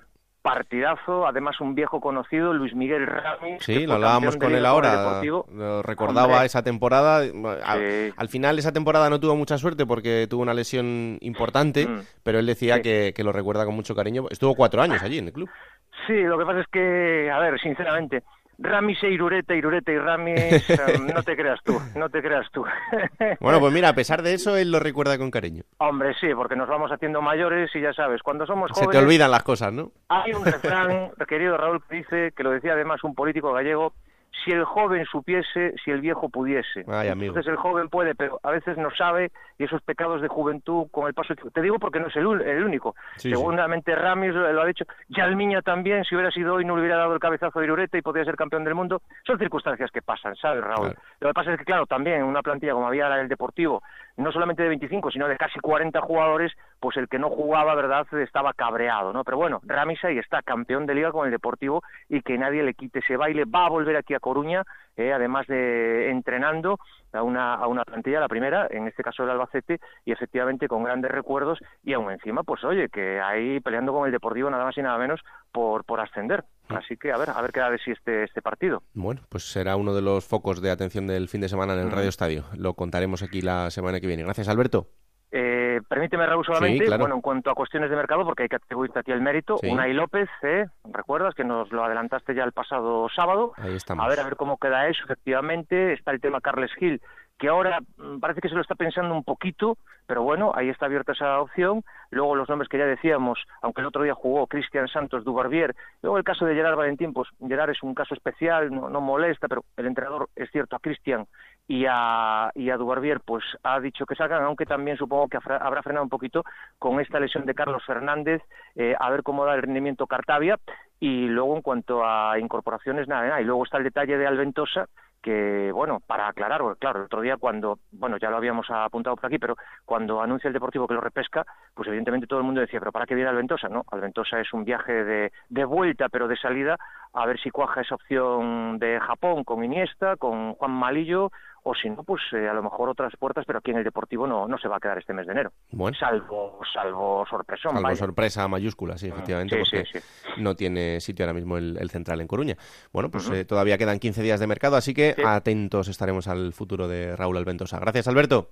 Saludo grande, hasta luego. Un abrazo muy fuerte. Lo de Unai López que comentaba ahora Alberto es que el futbolista que milita en el Athletic Club de Bilbao em, quería salir cedido al Rayo Vallecano, pero cuando todo parecía que estaba, que estaba hecho, eh, el Athletic bueno, pues eh, pensando en que podría estar reforzando a un rival directo después de las tres victorias consecutivas que lleva el Rayo Vallecano, ha frenado esa operación y le ha ofrecido al futbolista salir a dos equipos de segunda división, Málaga o Deportivo de La Coruña. El futbolista ha dicho no porque solo quiere salir al Rayo Vallecano, pero, ojo, quedan 15 días, no sabemos hasta qué punto podrá tensar la cuerda Unai López para buscar esa salida al Rayo, y si no se produce, pues si elegirá uno de estos dos destinos. En cualquier caso, los dos destinos serían dos magníficos equipos, pero Unai López quiere volver al Rayo, así que atentos estaremos a lo que pase en este sentido también. Vamos hasta Pamplona porque Osasuna es otro de los equipos de los seis primeros que perdía este fin de semana, en una derrota, como decía antes Alberto, la más dolorosa del fin de semana porque caía 4-1 frente a la Unión Deportiva Las Palmas y porque además rompía esa racha de tres victorias consecutivas que tenía el conjunto rojillo, pero a pesar de esto, el equipo sigue cerrando esa zona de playoff. Onda Cero en Pamplona, Javier Saralegui, ¿qué tal? Muy buenas. Hola, ¿qué tal, compañeros? No sé si ha dolido mucho esa derrota, por más que nada por ser la más amplia del fin de semana eh, contra un equipo como la Unión Deportiva Las Palmas que en algún momento tenía que despertar y que, fíjate, ha elegido este fin de semana para ello. Pues te diría que no, que no ha dolido, que a pesar de lo abultado de la derrota, se califica como de mero accidente y es que este Osasuna gusta hasta cuando pierde y hasta cuando pierde por cuatro goles a uno. La sensación con la que se queda el aficionado rojillo es que Las Palmas tuvo una pegada tremenda, marcó dos goles de falta directa de los cuatro que hizo, que evidentemente hubo errores de los habituales que tiene Osasuna de pérdidas de balón en el centro del campo que favorecen las ocasiones de rival, pero la conclusión es que con 3-0 en el minuto 32 de la primera parte, Osasuna fue a por el 3-1 y que salió tras el descanso con un cambio de sistema y que algo hicieron, entrenador y jugadores, que hicieron el 3-1, que tuvieron oportunidad de hacer el 3-2 y meterse en el partido y que mientras Osasuna luche así y pelee así, pues el aficionado va a dar por hasta las derrotas. Y, eh, con, dentro de ese contexto que decías, que eh, con, creo que hablábamos de dos derrotas en 15 partidos, todo el mundo era consciente de que eso iba a terminar en algún momento y que tenía que llegar un, batacazo o una derrota. ¿no? Quizás el que más dolido se quedó, o el que más decepcionado se quedó fue el entrenador, llegó a Barrasate porque eh, consideró que los jugadores se habían equivocado con el 1-0 en, la manera de, afrontar el partido, se quejaba de demasiados pases en horizontal, de falta de profundidad y de no haber hecho lo que habían ensayado durante la semana. Eso es lo que a los entrenadores les saca de los nervios, que los jugadores no hagan en el campo lo que han estado planificando durante la semana. Porque por lo demás, ya te digo que el aficionado no se quedó con la sensación de que fuera un mal partido de, de Osasuna. ¿no? Y luego ya, eh, cogiendo un poco de contexto, cuando se pone todo mundo a hacer balance de la primera vuelta, pues nos remitimos a lo que decíamos la semana pasada, a que Osasuna ha recortado 10, 9, 8, 7 puntos con los rivales que estaban encima y que se ha metido completamente en, la pomada, ¿no? Con lo cual, bueno, no ha sido una derrota muy dura en ese sentido, a pesar de los cuatro goles. Sí, la, trayectoria final de Osasuna en, en, esta, en este final de la primera vuelta yo creo que es magnífico porque ha recortado una distancia increíble. Eh, bueno, aquí lo dijo Enrique Martín Monreal en su día, Osasuna va a ser el, tapado y se ha demostrado que de momento eh, así es. Y el partido del fin de semana que viene se ha convertido en trascendental porque un enfrentamiento entre Osasuna y Mallorca, Javi, eh, ahora mismo sí puede marcar un poco esa zona y lo que hablábamos antes, que el que gane puede despegarse un poquito más. Ese fue el primer partido de liga, en este caso se repite la, jornada 1 y en aquel momento la clave fue, o una de las claves fue que el Mallorca venía mucho más conjuntado que Osasuna, un Mallorca que había subido de segunda B, que había mantenido bastante plantilla y que demostró sobre el césped que era más equipo que Osasuna. Evidentemente ahora eso ha cambiado, eh, están los dos por igual en ese sentido y Osasuna sigue sin perder en su estadio, sigue muy fuerte, con seis victorias consecutivas en el Sadar, de manera que ahí la, confianza es mayor en poder lograr un resultado positivo. Está claro que has perdido parte del margen que habías ganado, el colchón que, tenías ahí respecto respecto a la zona de fuera de playoff, pero hombre, seguir a cuatro puntos del ascenso directo para Osasuna sigue siendo una buena cifra, ¿no? De manera que la confianza sigue arriba y el buen juego del equipo, en principio, debería volver a salir en el estadio del Sadar. Va a haber entradas a 20 y 25 euros que se anuncian como un gran ofertón, pero a mí tampoco me parece tanto, ¿no? Porque ir, con, ir con los chavales a ver el fútbol y gastarte 60 euros en segunda división en Osasuna Mallorca en una localidad que no es muy allá va, pues tampoco es gran cosa, pero vamos, que va a haber iniciativas ya de este tipo para tratar de que haya un, buen ambiente. Porque no hay manera de subir de los 14.000 y pico espectadores. Eh, tanto los no se pueden hacer más socios, no se pueden vender más entradas, se agotan las entradas, pero no, no se pasa de, de, de 15.000 espectadores en el sala. Ya ha llegado un punto en el que con los precios que tenemos en el fútbol nos conformamos con cualquier cosita, pero, pero sí, no, no deja de, sorprender el precio de las entradas en muchos casos. Y ya no os quiero contar cuando la cosa empieza a bajar y hablamos de segunda B, de tercera división, bueno, hay, hay mm. cada cosa por ahí que de verdad que es para, para hacérselo miras, pero en fin que estaremos muy atentos eh, el fin de semana, ese Osasuna Mallorca. Y por cierto, Javi, yo no sé qué estáis haciendo en Pamplona últimamente con el tema de las voces, pero, pero esto es increíble. O sea, eh, yo de verdad, tú lo de cantar, ¿cómo lo llevas? Porque ya lo que nos falta es que tú también nos hagas cantante. Yo ya sabéis que Georgie Dan, yo la barbacoa me No, sí, sí, sí, eso, eso lo tengo claro. Oye, pero es tremendo, sí, entre Operación Triunfo y La Voz. ahora Javier Erro ahí también dándolo todo, encima ha pasado por Onda Cero. No, no, nos vais a retirar a todos, esto es increíble. Eh, tenemos un par de promos y cuñas grabadas por él y yo digo, esto hay que guardarlo como Hombre, porque... ya te digo. Y lector que calienta que sale. ¿eh? sí, sí, vamos a tener que Javier Erro en cuanto salga de La Voz que nos grabe una promo de Juego de Plata o algo para que lo tengamos ahí bien cotizado. Eso. Sí, sí, sí, claro que sí. un abrazo fuerte, Javi. Un abrazo, adiós. Chao, chao. Em, como decíamos, la Unión Deportiva Las Palmas volvía a ganar 10 partidos sin ganar. Llevaba el conjunto amarillo, un equipo que desde luego no está confeccionado para la situación que tiene en la tabla clasificatoria y en el que en este caso pues el balance de la primera vuelta evidentemente no, no puede ser bueno. Compañero Jorge Peris, ¿qué tal? Muy buenas. Hola Raúl, buenas tardes. No sé si esta victoria, bueno, ha calmado un poco las aguas, o por lo menos se ve con, ilusión este, este arranque de la segunda vuelta, pero como decimos, el, balance no puede ser bueno a estas alturas del año. No, está claro, la nota no, no, no puede ser siquiera de, aprobado para la Unión Deportiva Las Palmas. Se ve el futuro con algo más de, optimismo. Se han conseguido calmar a, las fieras del entorno, eh, pero con prudencia, porque yo le tengo que dar la razón a, a Saraley. A mí me gustó el, Club Atlético Sasuna, además creo recordar que lo, que lo comenté en Radio Estadio, en la retransmisión, a pesar de ese, de ese 4-1, Las Palmas en la primera parte llegó cuatro veces a puerta y marcó tres goles, bueno, fueron tres golazos, los cinco del partido fueron auténticos golazos, Raúl, fue un gran partido.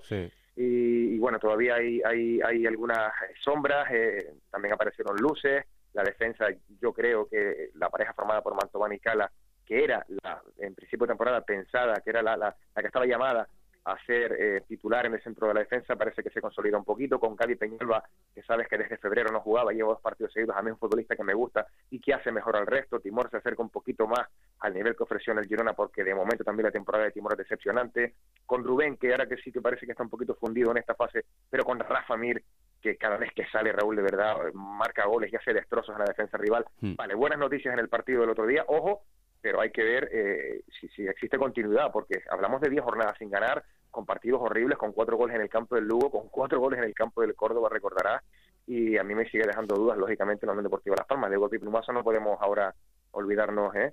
de, de, lo mal que lo ha hecho la Unión Deportiva. Era curiosamente, Raúl, y, se hizo también derrogar la primera victoria eh, con Paco Herrera al frente.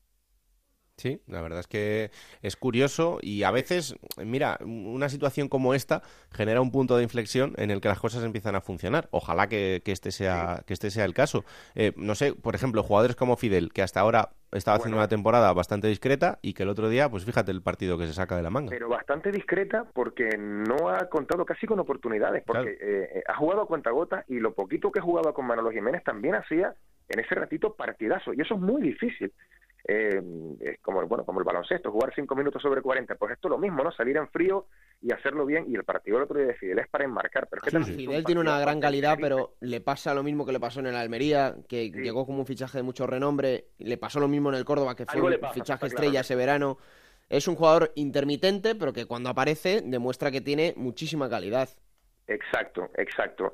Eh, apostó también por Araujo, yo, en fin, tampoco era imprescindible que jugara Araujo en la segunda parte, eh, había llegado el jueves por la noche y casi no había entrenado con sus compañeros, en cualquier caso, tiene mucho fondo de armario el Unión Deportivo Las Palmas y también lo que demuestra, eh, aunque ahora confío en que, en que remonte el vuelo de la Unión Deportiva tras esta victoria, que muchas veces los cambios, desgraciadamente, para la Unión Deportiva, por lo menos en, a estas alturas, no siempre surten efecto, porque yo particularmente pensaba, y lo, y, lo habíamos hablado, ¿verdad, Raúl? Contigo, con, con Alberto, que, que, era imposible que Las Palmas empeorara con la marcha de Manolo Jiménez y, así fue, seis jornadas sin ganar, con tres puntos sobre 18, con un fútbol todavía peor que el de, que el de Manolo Jiménez, con, con, muchas dudas en defensa. Bueno, vamos a ver si esta victoria es de verdad balsame y que la Unión Deportiva ahora juega fuera de casa dos partidos. Y ese es el gran talón de Aquiles de Las Palmas.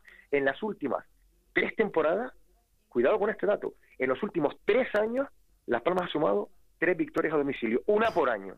Es increíble. Una por temporada, tremendo, ¿eh? Es increíble. De verdad que el, que el dato es eh, brutal para un equipo que este año eh, debería ser candidato al, al, ascenso, incluso al ascenso directo. Pero bueno, eh, al final el fútbol pues también genera situaciones como esta. De momento este fin de semana tiene que enfrentarse al Reus, que no será un partido nada fácil por todo lo que hemos visto y como os decíamos en el arranque de este programa, un partido que se va a jugar porque así lo confirmaba el presidente de, la Liga, Javier Tebas, así que veremos qué pasa este, este fin de semana. Gracias Jorge, un abrazo muy fuerte. Un abrazo a todos. Y de equipo amarillo a equipo amarillo porque vamos hasta Cádiz, el Cádiz es séptimo, este fin de semana conseguía ese empate frente al Granada y al final, bueno, pues eh, un final de primera vuelta después de esa gran racha un poco irregular que le hace ahora mismo volver a estar fuera de los puestos de playoff. Compañero en Cádiz, José Antonio Rivas, ¿qué tal? Muy buenas. ¿Qué tal? Muy buenas, compañeros. Hablábamos antes con Pedro de lo que fue ese partido frente al Granada, ese empate a cero. Eh, no sé qué sensaciones quedan en Cádiz después de este final de la primera vuelta y si la valoración es, es positiva a pesar de estos últimos tres, cuatro partidos un poco más irregulares. Pues yo creo que sí, que puede ser eh, positiva. El partido del otro día, bueno, pues eh, fue más casi un partido de, de, ajedrez que de fútbol, ¿no? Un partido muy táctico con dos equipos que prácticamente pues intentaron jugar a lo mismo y al final pues el empate como luego valor los entrenadores fue justo. Y bueno, pues esto de las estadísticas eh, se puede mirar de muchas maneras, ¿no? Es un poco como, como las encuestas políticas. Eh, pues si miras que el Cádiz ha ganado 8 de los últimos 11 partidos, pues evidentemente son buenos números.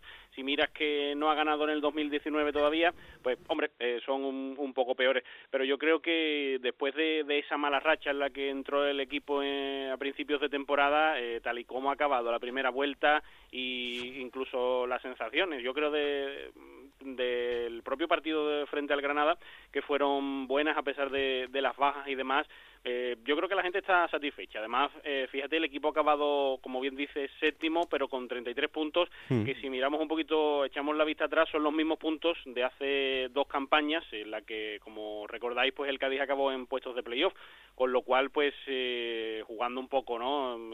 Estas hipótesis no valen para nada, pero si sigue esa, esa misma línea, aunque los rivales sean diferentes y evidentemente la marcha del Cádiz también puede ser diferente, pues puede darse esa, esa situación. Aquí lo que sí lo que sí se habla es que, hay que ir con prudencia porque parece o existe ese mal que cada vez que se saca un poquito la cabeza y se empieza a hablar de objetivos diferentes que no sean el de los 50 puntos, el de la permanencia, pues eh, el equipo pincha, ¿no? Y entra en, esa mala racha. Así que eh, lo que tiene todo el mundo claro aquí es que de momento pues eh, el partido frente a la Almería, pendientes también de, si puede venir algún futbolista, si se pueden producir más salidas después de, de la marcha de, Salvador Agra, también mm. de, de Karim Asamun cedido al Elche, y, en eso estamos por aquí.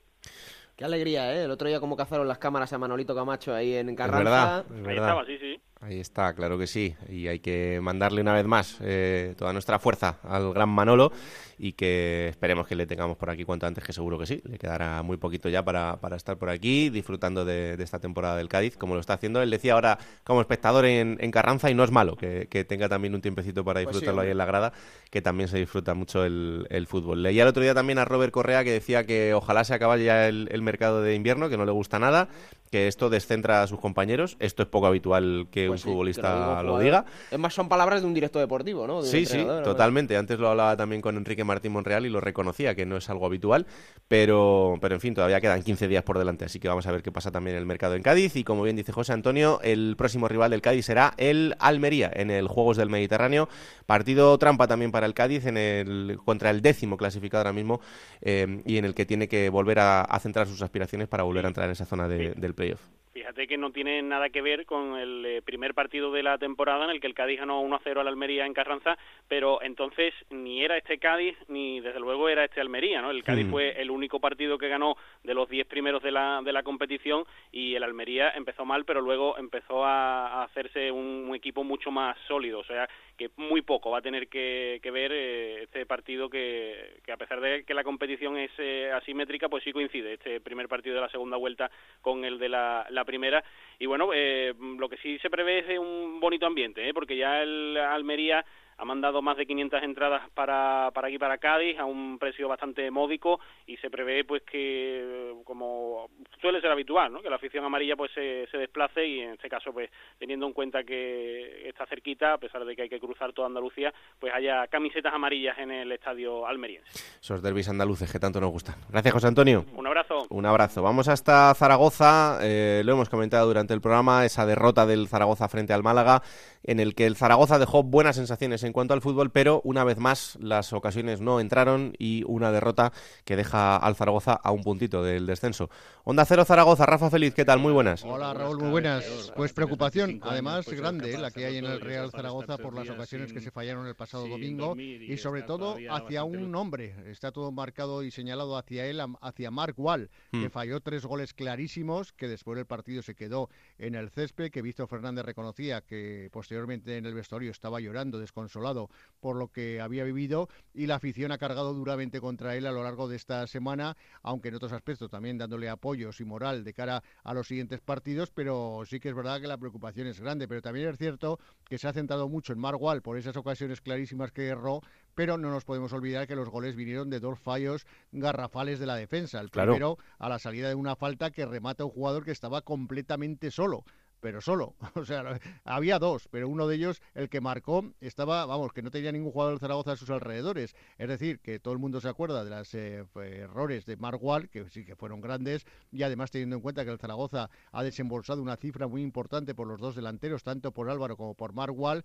que han hipotecado de alguna manera la punta de ataque del Real Zaragoza. Y claro, si el uno está lesionado y el otro eh, falla las que falla, pues la situación está complicada. Se está esperando a la última semana del mercado de invierno de fichajes para ver si definitivamente Miguel Linares se desvincula del Reus y puede recalar con, en el Real Zaragoza, con el cual ha llegado ya un acuerdo económico y por lo tanto tan solo está a la espera de ver qué pasa con el Reus. Pero por lo demás, pues pocas soluciones se ven en este momento para la punta de ataque del Real Zaragoza, que el próximo sábado ante el Rayo Majadahonda a las 6 de la tarde volverá a jugar con Pombo y Margual en la punta de ataque. Sí, porque lo otro que tiene parado el Zaragoza es Chechu Dorado, en este caso un central, también del Rayo Vallecano, y parado porque el Rayo ha cambiado su esquema de juego, juega con tres centrales ahora el conjunto de Michel, y hay dudas en cuanto a si es buen momento para soltar un central con lo que eso significa. Yo creo que al final terminará saliendo porque, bueno, al final eh, Chechu ha tenido un rendimiento increíble en el Rayo y yo creo que eh, se merece tener otra oportunidad para, para volver a jugar y, buscar minutos, minutos que ahora mismo no va a tener en, Vallecas, pero se va, se va a esperar y se va a alargar unos días más. Pero bueno, en este caso hablamos de una solución defensiva y no, y no ofensiva. Pero Rafa, el partido del fin de semana con el Rayo Majadahonda, eh, absolutamente clave. Sí, sí, vuelve a ser otra final para el Real Zaragoza. Eh, lo tienen todos claros, que hoy ha hablado la Sur esta mañana en rueda de prensa la Ciudad Deportiva, lo decía, el próximo domingo el próximo sábado, en este caso, no podemos fallar. O sea, no nos queda otra que seguir ganando partidos y volver a la senda de las victorias después de esta derrota ante el Málaga, que el equipo está reponiéndose de ello, que sobre todo arropando a Margual, al cual le han dado todos los jugadores muchos ánimos y, que hay que seguir hacia adelante. El propio Zapater decía, tampoco ha matado a nadie, hay que estar con él y pensar que esto es un deporte y que unos días falla él y otro día fallaremos otros y por lo tanto hay que apoyarle al 100%. También eh, dijo Víctor Fernández tras la rueda de prensa ante el Málaga, que evidentemente es un delantero y el delantero vive del gol. Y hmm. que esto no había llegado y por lo tanto de ahí todos esos ataques. Porque luego, si te puedes analizar la plantilla de Zaragoza, tienes a Jason Medina en, el, en la grada, en el palco el pasado fin de semana, delantero colombiano, con el que no se cuenta, se le está buscando equipo en Colombia, donde tiene, tiene varias ofertas, es muy joven y todavía esperan que explote algún día. Raí, el brasileño de la cantera, que tampoco cuentan con él absolutamente nada, y Toquero, que lleva todo el año lesionado y que, y que no se espera ya ni que vuelva a los terrenos de juego. Esta semana se ha renovado a Gripo un año más por su lesión grave como le prometió el Zaragoza, y Oliver Buff, que se ha marchado a Chipre. Es decir, que la gente de arriba, de ataque, pues eh, está como está en el Zaragoza. Bueno, pues veremos qué pasa el fin de semana, pero partido importantísimo el que tiene el Zaragoza aquí en Madrid frente al Rayo Majadahonda. Gracias, Rafa. Un abrazo para Un abrazo. Y la última parada en Ciudades la, hacemos en Almendralejo porque, eh, como os decíamos, Enrique Gallego, el pichichi de la categoría con 15 goles, va a ser jugador de la Sociedad Deportiva Huesca y, por tanto, una baja súper clave para el Extremadura en la segunda vuelta en esa, en esa búsqueda de la permanencia. Compañero de Extremadura, Juan Romero, ¿qué tal? Muy buenas. Hola, buenas. Bueno, no sé eh, lo que va a suponer esta baja de Enrique Gallego para el equipo, pero perder 15 goles, la verdad es que es importante. Bueno, pues la verdad que, ojo, eh, ojo porque todos lo damos por hecho, pero Enrique sigue sigue un almendralejo y esto se está alargando, esto se puede convertir en un culebrón y vamos a ver al final si Enrique eh, acaba en el Huesca, que es lo lógico. Pero eh, ya parecía que estaba hecho antes del fin de semana. Hmm. Eh, sin embargo, el jugador viaja a Lugo. Parecía una medida como de presión, que iba a viajar pero no a jugar porque estaba cerrado. El jugador juega. Eh, te expones a una lesión jugando, ¿no? Pues, parece ser que puede estar todo hecho, eh, te pones a, una lesión, a, frustrar el, fichaje, pero sin embargo el jugador juega, eh, entrena en Almendralejo ayer y parece que el entorno dice que está enfadado, porque hay unos flecos que resolver y no se acaban, no se acaban de resolver y el jugador puede estar perdiendo una oportunidad de oro. Eh, ¿Enfadado con quién, Juan? ¿Con, el Extremadura? Su, sueldo. Bueno, no sé, no sé si, si, el enfado del Enrique con el Extremadura o con la oferta del Zaragoza que no llega a ser, pues del Huesca, perdón, la, la, la que la que exige el Extremadura que mínimo es la cláusula está en torno a los millones de euros. Mm, La cláusula son 4 millones, el Huesca de momento da 2. Bueno, pues eh, desde luego una situación difícil, pero yo creo que terminaría resolviéndose porque una oportunidad como esta, pues eh, para un futbolista que hay que recordar que a la Extremadura le costó 200.000 euros hace exactamente un año, pues eh, bueno, eh, el daño deportivo es enorme, pero, pero en fin, con la edad que tiene Enric, eh, yo creo que ha dejado todo en este tiempo por el, por el Extremadura y que poco se le puede reprochar, pero bueno, eh, atentos estaremos, como bien dice Juan, a lo que pase en las próximas horas, porque será clave para, para el futuro de, de Enric. Lo contamos, gracias Juan. Muy bien, buenas. Hasta luego. Un abrazo muy fuerte, ahí está esa Hombre, conexión. Económicamente, es verdad que ahora es el momento donde el Extremadura puede apretar más y sacar más por él, pero es, es una ocasión llovida del cielo para, para el conjunto Hombre, de Almendralejo. está claro. Eh, hay que elegir el mejor once de esta primera vuelta. Sí. Y eh, ya tenemos a los candidatos. Ahora es cuando nos empiezan a pegar los palos de cómo no está no sé quién, La gente pero se cómo puede fácil. faltar, cómo habéis metido a este. A ver, que es que hay 22 equipos y hay que sacar 11 jugadores. Que nos Eh, hemos peleado mucho Raúl Granado y yo eligiendo a los candidatos. Es verdad. quedado gente fuera muy buena. Es verdad. Eh, entonces, eh, tenemos toda la semana por delante para votar. Sí, a lo largo de esta semana lo vamos a ir poniendo en nuestra cuenta de Twitter, Eso arroba es. Juego de Plata, para que la gente pueda votar ahí la encuesta. Vamos a poner los candidatos y la semana que viene en el programa resolveremos cuál es el once ideal que han elegido tanto los oyentes como el equipo de Juego de Plata en esta primera vuelta. Eso es, porque van a votar también todos los compañeros de Onda Cero que tienen eh, un equipo en, en segunda división y luego algún agregado por ahí. Bueno, pues Collado, que le hemos dejado votar, Anita, que también ha votado porque también es parte de, de este programa. En fin, pues eh, que hay que ampliar un poco todo y eh, os contaremos cuál es vuestro 11 y cuál es nuestro 11, a ver en qué coincidimos. Pero, ¿quiénes son los candidatos? Pues mira, tres candidatos a mejor portero. Raúl, Tomeu Nadal del Albacete, Munir del Málaga y Dani Jiménez del Alcorcón. Seis centrales son los eh, nominados, Picho, Picho Atienza del Numancia, Germán del Granada, Domingos Duarte del Deportivo de La Coruña, Babín del Sporting de Gijón, Unai García de Osasuna y Esteban Burgos de Alcorcón. Tres laterales derechos, Álvaro Tejero del Albacete, Robert Correa del Cádiz y Laure del Alcorcón. Tres laterales izquierdos, eh, Carlos Clerc de Osasuna, Kravets del Lugo y Fede Rica del Málaga. Eh, seis centrocampistas, eh, engloba mediocentros, medias puntas, todo. Alex Pozo del Granada, Eugeni del Albacete, Fran Mérida de Osasuna, Luis Milla de Tenerife, Aleix Febas del Albacete y Salva Sevilla del Mallorca. Tres bandas derechas, Marcos Angali del Alcorcón, Álvaro Vadillo del Granada, Rubén García de Osasuna. Tres bandas izquierdas, Aitor García de Rayo Majahonda, Dani Pacheco del Málaga y Lago Junior del Mallorca. Seis delanteros, de los que se elegirán dos, Enrique Gallego del Extremadura, Rafa Mir de la Unión Deportiva Las Palmas, Juan Muñoz del Alcorcón, Quique González del Depor, Vela del Albacete y Blanco Lechuk del Málaga. También proponemos eh, tres nombres del mejor entrenador, Ramis del Albacete, Cristóbal Parralo del Alcorcón, Diego Martínez del Granada y tres jugadores para elegir al jugador revelación de esta primera vuelta, que son Manu Vallejo del Cádiz, Sori Cava del Elche y Joel Bárcenas del Real Oviedo. Bueno, pues esos son los candidatos y ya os decimos que en la cuenta de Twitter del programa podréis votar y el martes que viene resolvemos cuál es el 11 elegido por vosotros y cuál es el 11 elegido por nosotros. A partir de esta semana tendremos una nueva sintonía que sonará cada capítulo, que es esta.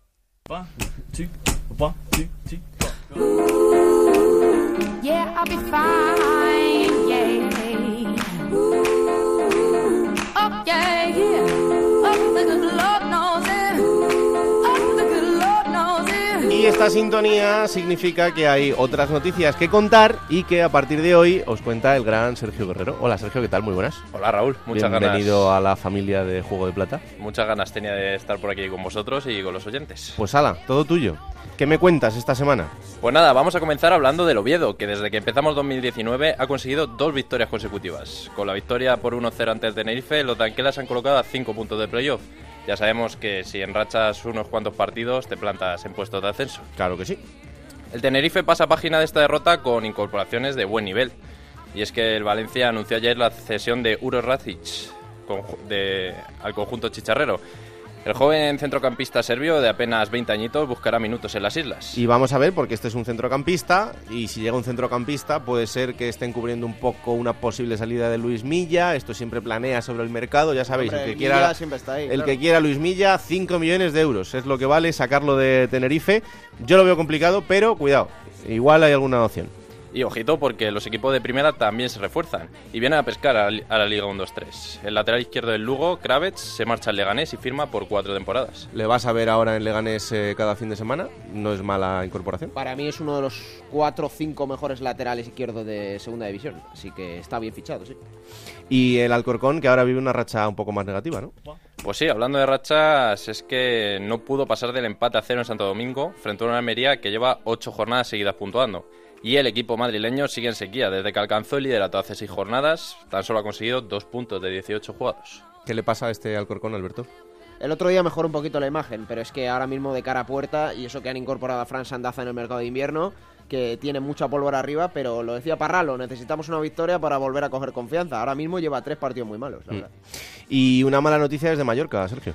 Pues sí, de nuevo eh, llegan las peleas al fútbol de los ultras. La policía tuvo que intervenir en una pelea entre radicales del Mallorca y del Depor, en los alrededores del estadio Son Mois. La cosa se saldó con varios heridos y el gobierno balear estudia multar a los implicados con 3.000 euros. Bueno, pues eh, veremos qué pasa con esto, pero desde luego una de las imágenes negativas del fin de semana en cosas que, como siempre, no son el fútbol y que no nos apetece nada contar. Lo que nos apetece ahora es jugar. En Onda Cero, la Liga Juego de Plata Hamel, el primer campeonato oficial de Juego de Plata en Futmundo.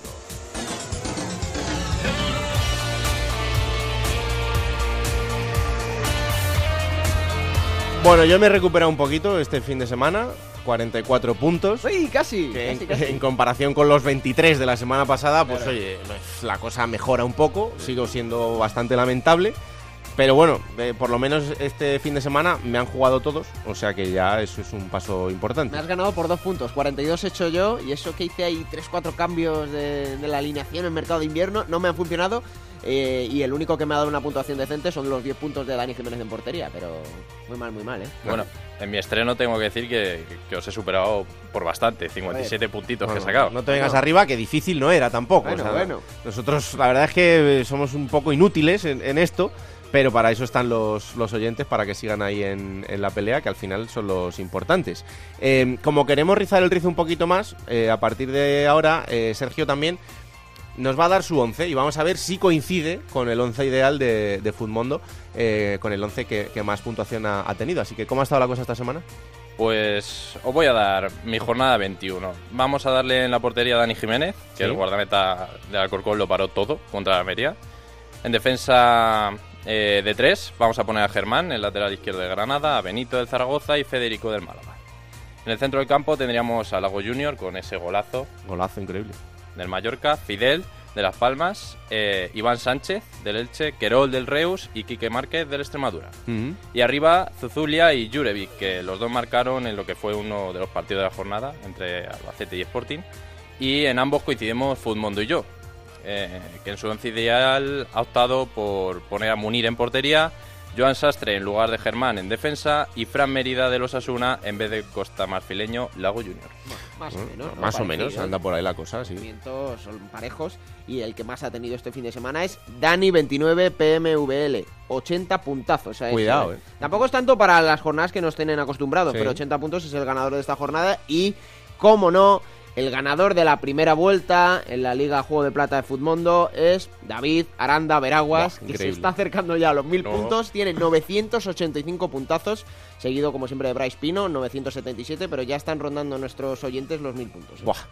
La verdad es que es increíble. Yo tengo 612 para que os hagáis una idea en el acumulado, o sea que, pues eso, que me saca casi la mitad de los puntos. En fin, ¿qué, qué le vamos a A hacer? resignarse, Raúl.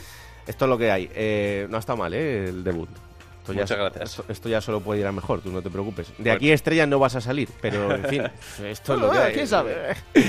Que juguéis cada fin de semana, que es lo que tenéis que hacer. ¿Quién te ha dicho que no puedes jugar a ser entrenador de la Liga 1-2-3? Con Juego de Plata, Futmundo y Hamel tienes la oportunidad. No pierdas más tiempo. Únete a la Liga Juego de Plata Hamel y juega con nosotros.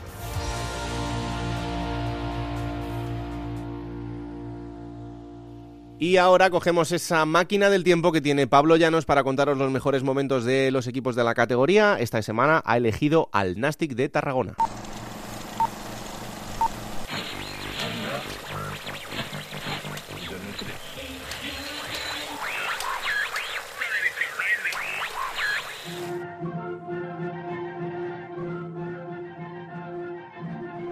12 de diciembre del año 2001 en España. El Ministerio de Cultura pasa a formar parte de la gestión del Palau de la Música. Un hallazgo español permitirá la creación de fármacos contra la enfermedad del sueño. Bush acelera la salida de Estados Unidos del Tratado Antimisiles y Michael Jackson es número uno en las listas musicales con su sencillo You Rock My World. Sin embargo, la atención de la ciudad de Tarragona hoy se centra en el partido de ida de los 16avos de Copa que les enfrentan al Real Madrid. El Nastic no está realizando su mejor campaña en segunda y llegaba al partido con los merengues en el penúltimo lugar de la clasificación. Por su parte, los blancos querían llegar a la final a toda costa, una final que se acabaría jugando en su estadio el mismo día que su fundación para conmemorar el centenario de la entidad madridista. A las ocho y media, Dauden Ibáñez pitaba el comienzo del partido. Jaume Monet, entrenador del conjunto grana, sacaba en el once a Mosso en portería, Rondelaere, Tomás, Marcelo, Quique, Masnou, Manolo Herrero, Bernaus, Dani Marín, Codina y Deus.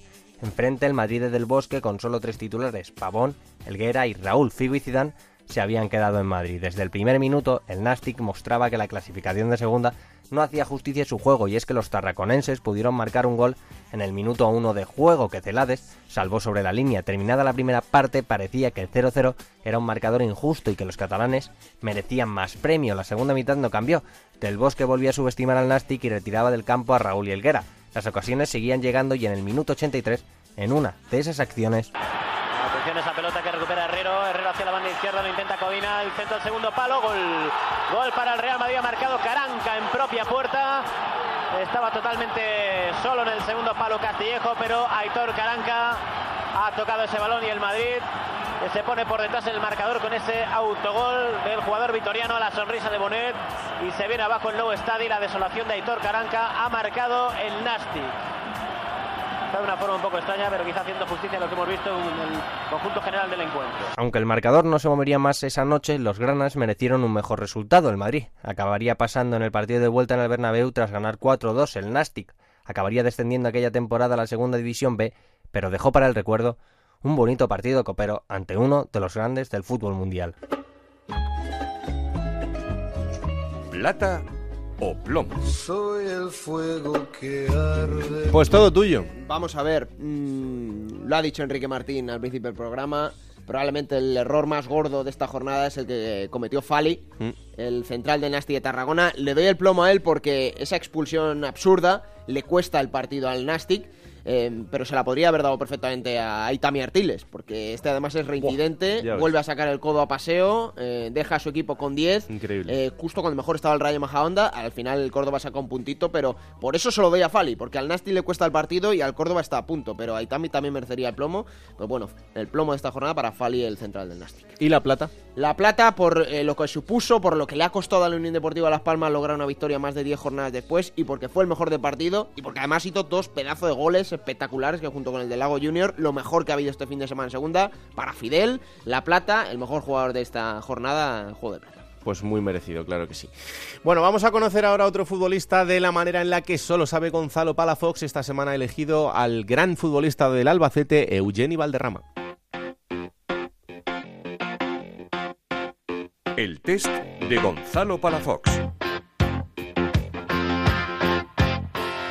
Un recuerdo de niño. Bueno, cuando estaba en la cantera del Barça hice un entrenamiento con los del primer equipo y creo que fue un recuerdo muy, muy bonito. Un animal con el que te identifiques. El perro, porque yo tengo uno y me gusta mucho. Un referente futbolístico. A mí siempre me ha gustado Kaká, pero sí que es verdad que ahora me fijo mucho en Dani Parejo. ¿Tu primera camiseta de fútbol? He pasado por la cantera del Barça, pero te sorprendería, fue la del Español. ¿Sois de videojuegos en el equipo? Bueno, no mucho, pero alguna vez sí juego. ¿Y entre FIFA o Pro? En FIFA. ¿Qué equipo te pides? Bueno, normalmente el Barça. Una serie que sigas. Bueno, Vis a Vis yo creo que es la que me ha enganchado un poquito, pero no soy mucho de, de seguir series. La sigo más que nada porque mi novia la ve y pues me toca verla. Un defecto, una cualidad y una manía. El defecto que a veces soy muy cabezota, que soy muy buena persona.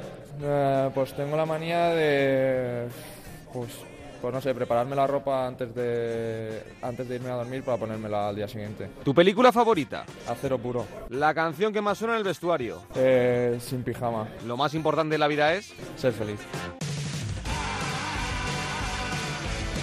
Vamos con la próxima jornada que será la primera de la segunda vuelta, Alberto. Y que va a arrancar el sábado en vez del viernes con cinco partidos. A las 4 de la tarde Unión Deportiva Almería Cádiz. Para las 6 quedan dos encuentros, el Rayo Majadahonda Real Zaragoza y el Numancia Córdoba. Y a las ocho y media otros dos, Reus Unión Deportiva Las Palmas y Málaga Club Deportivo Lugo. Para el domingo a las 12 del mediodía, Club Atlético Sasuna Mallorca. A las 4 de la tarde Real Sporting Alcorcón.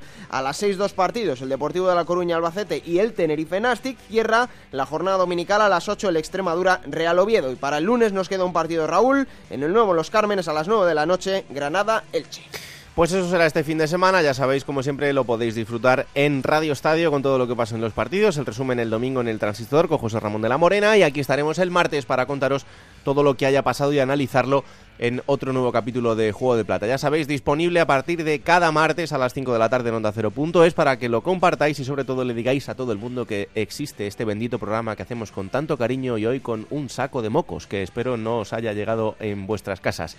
Un placer, que la radio os acompañe. Chao.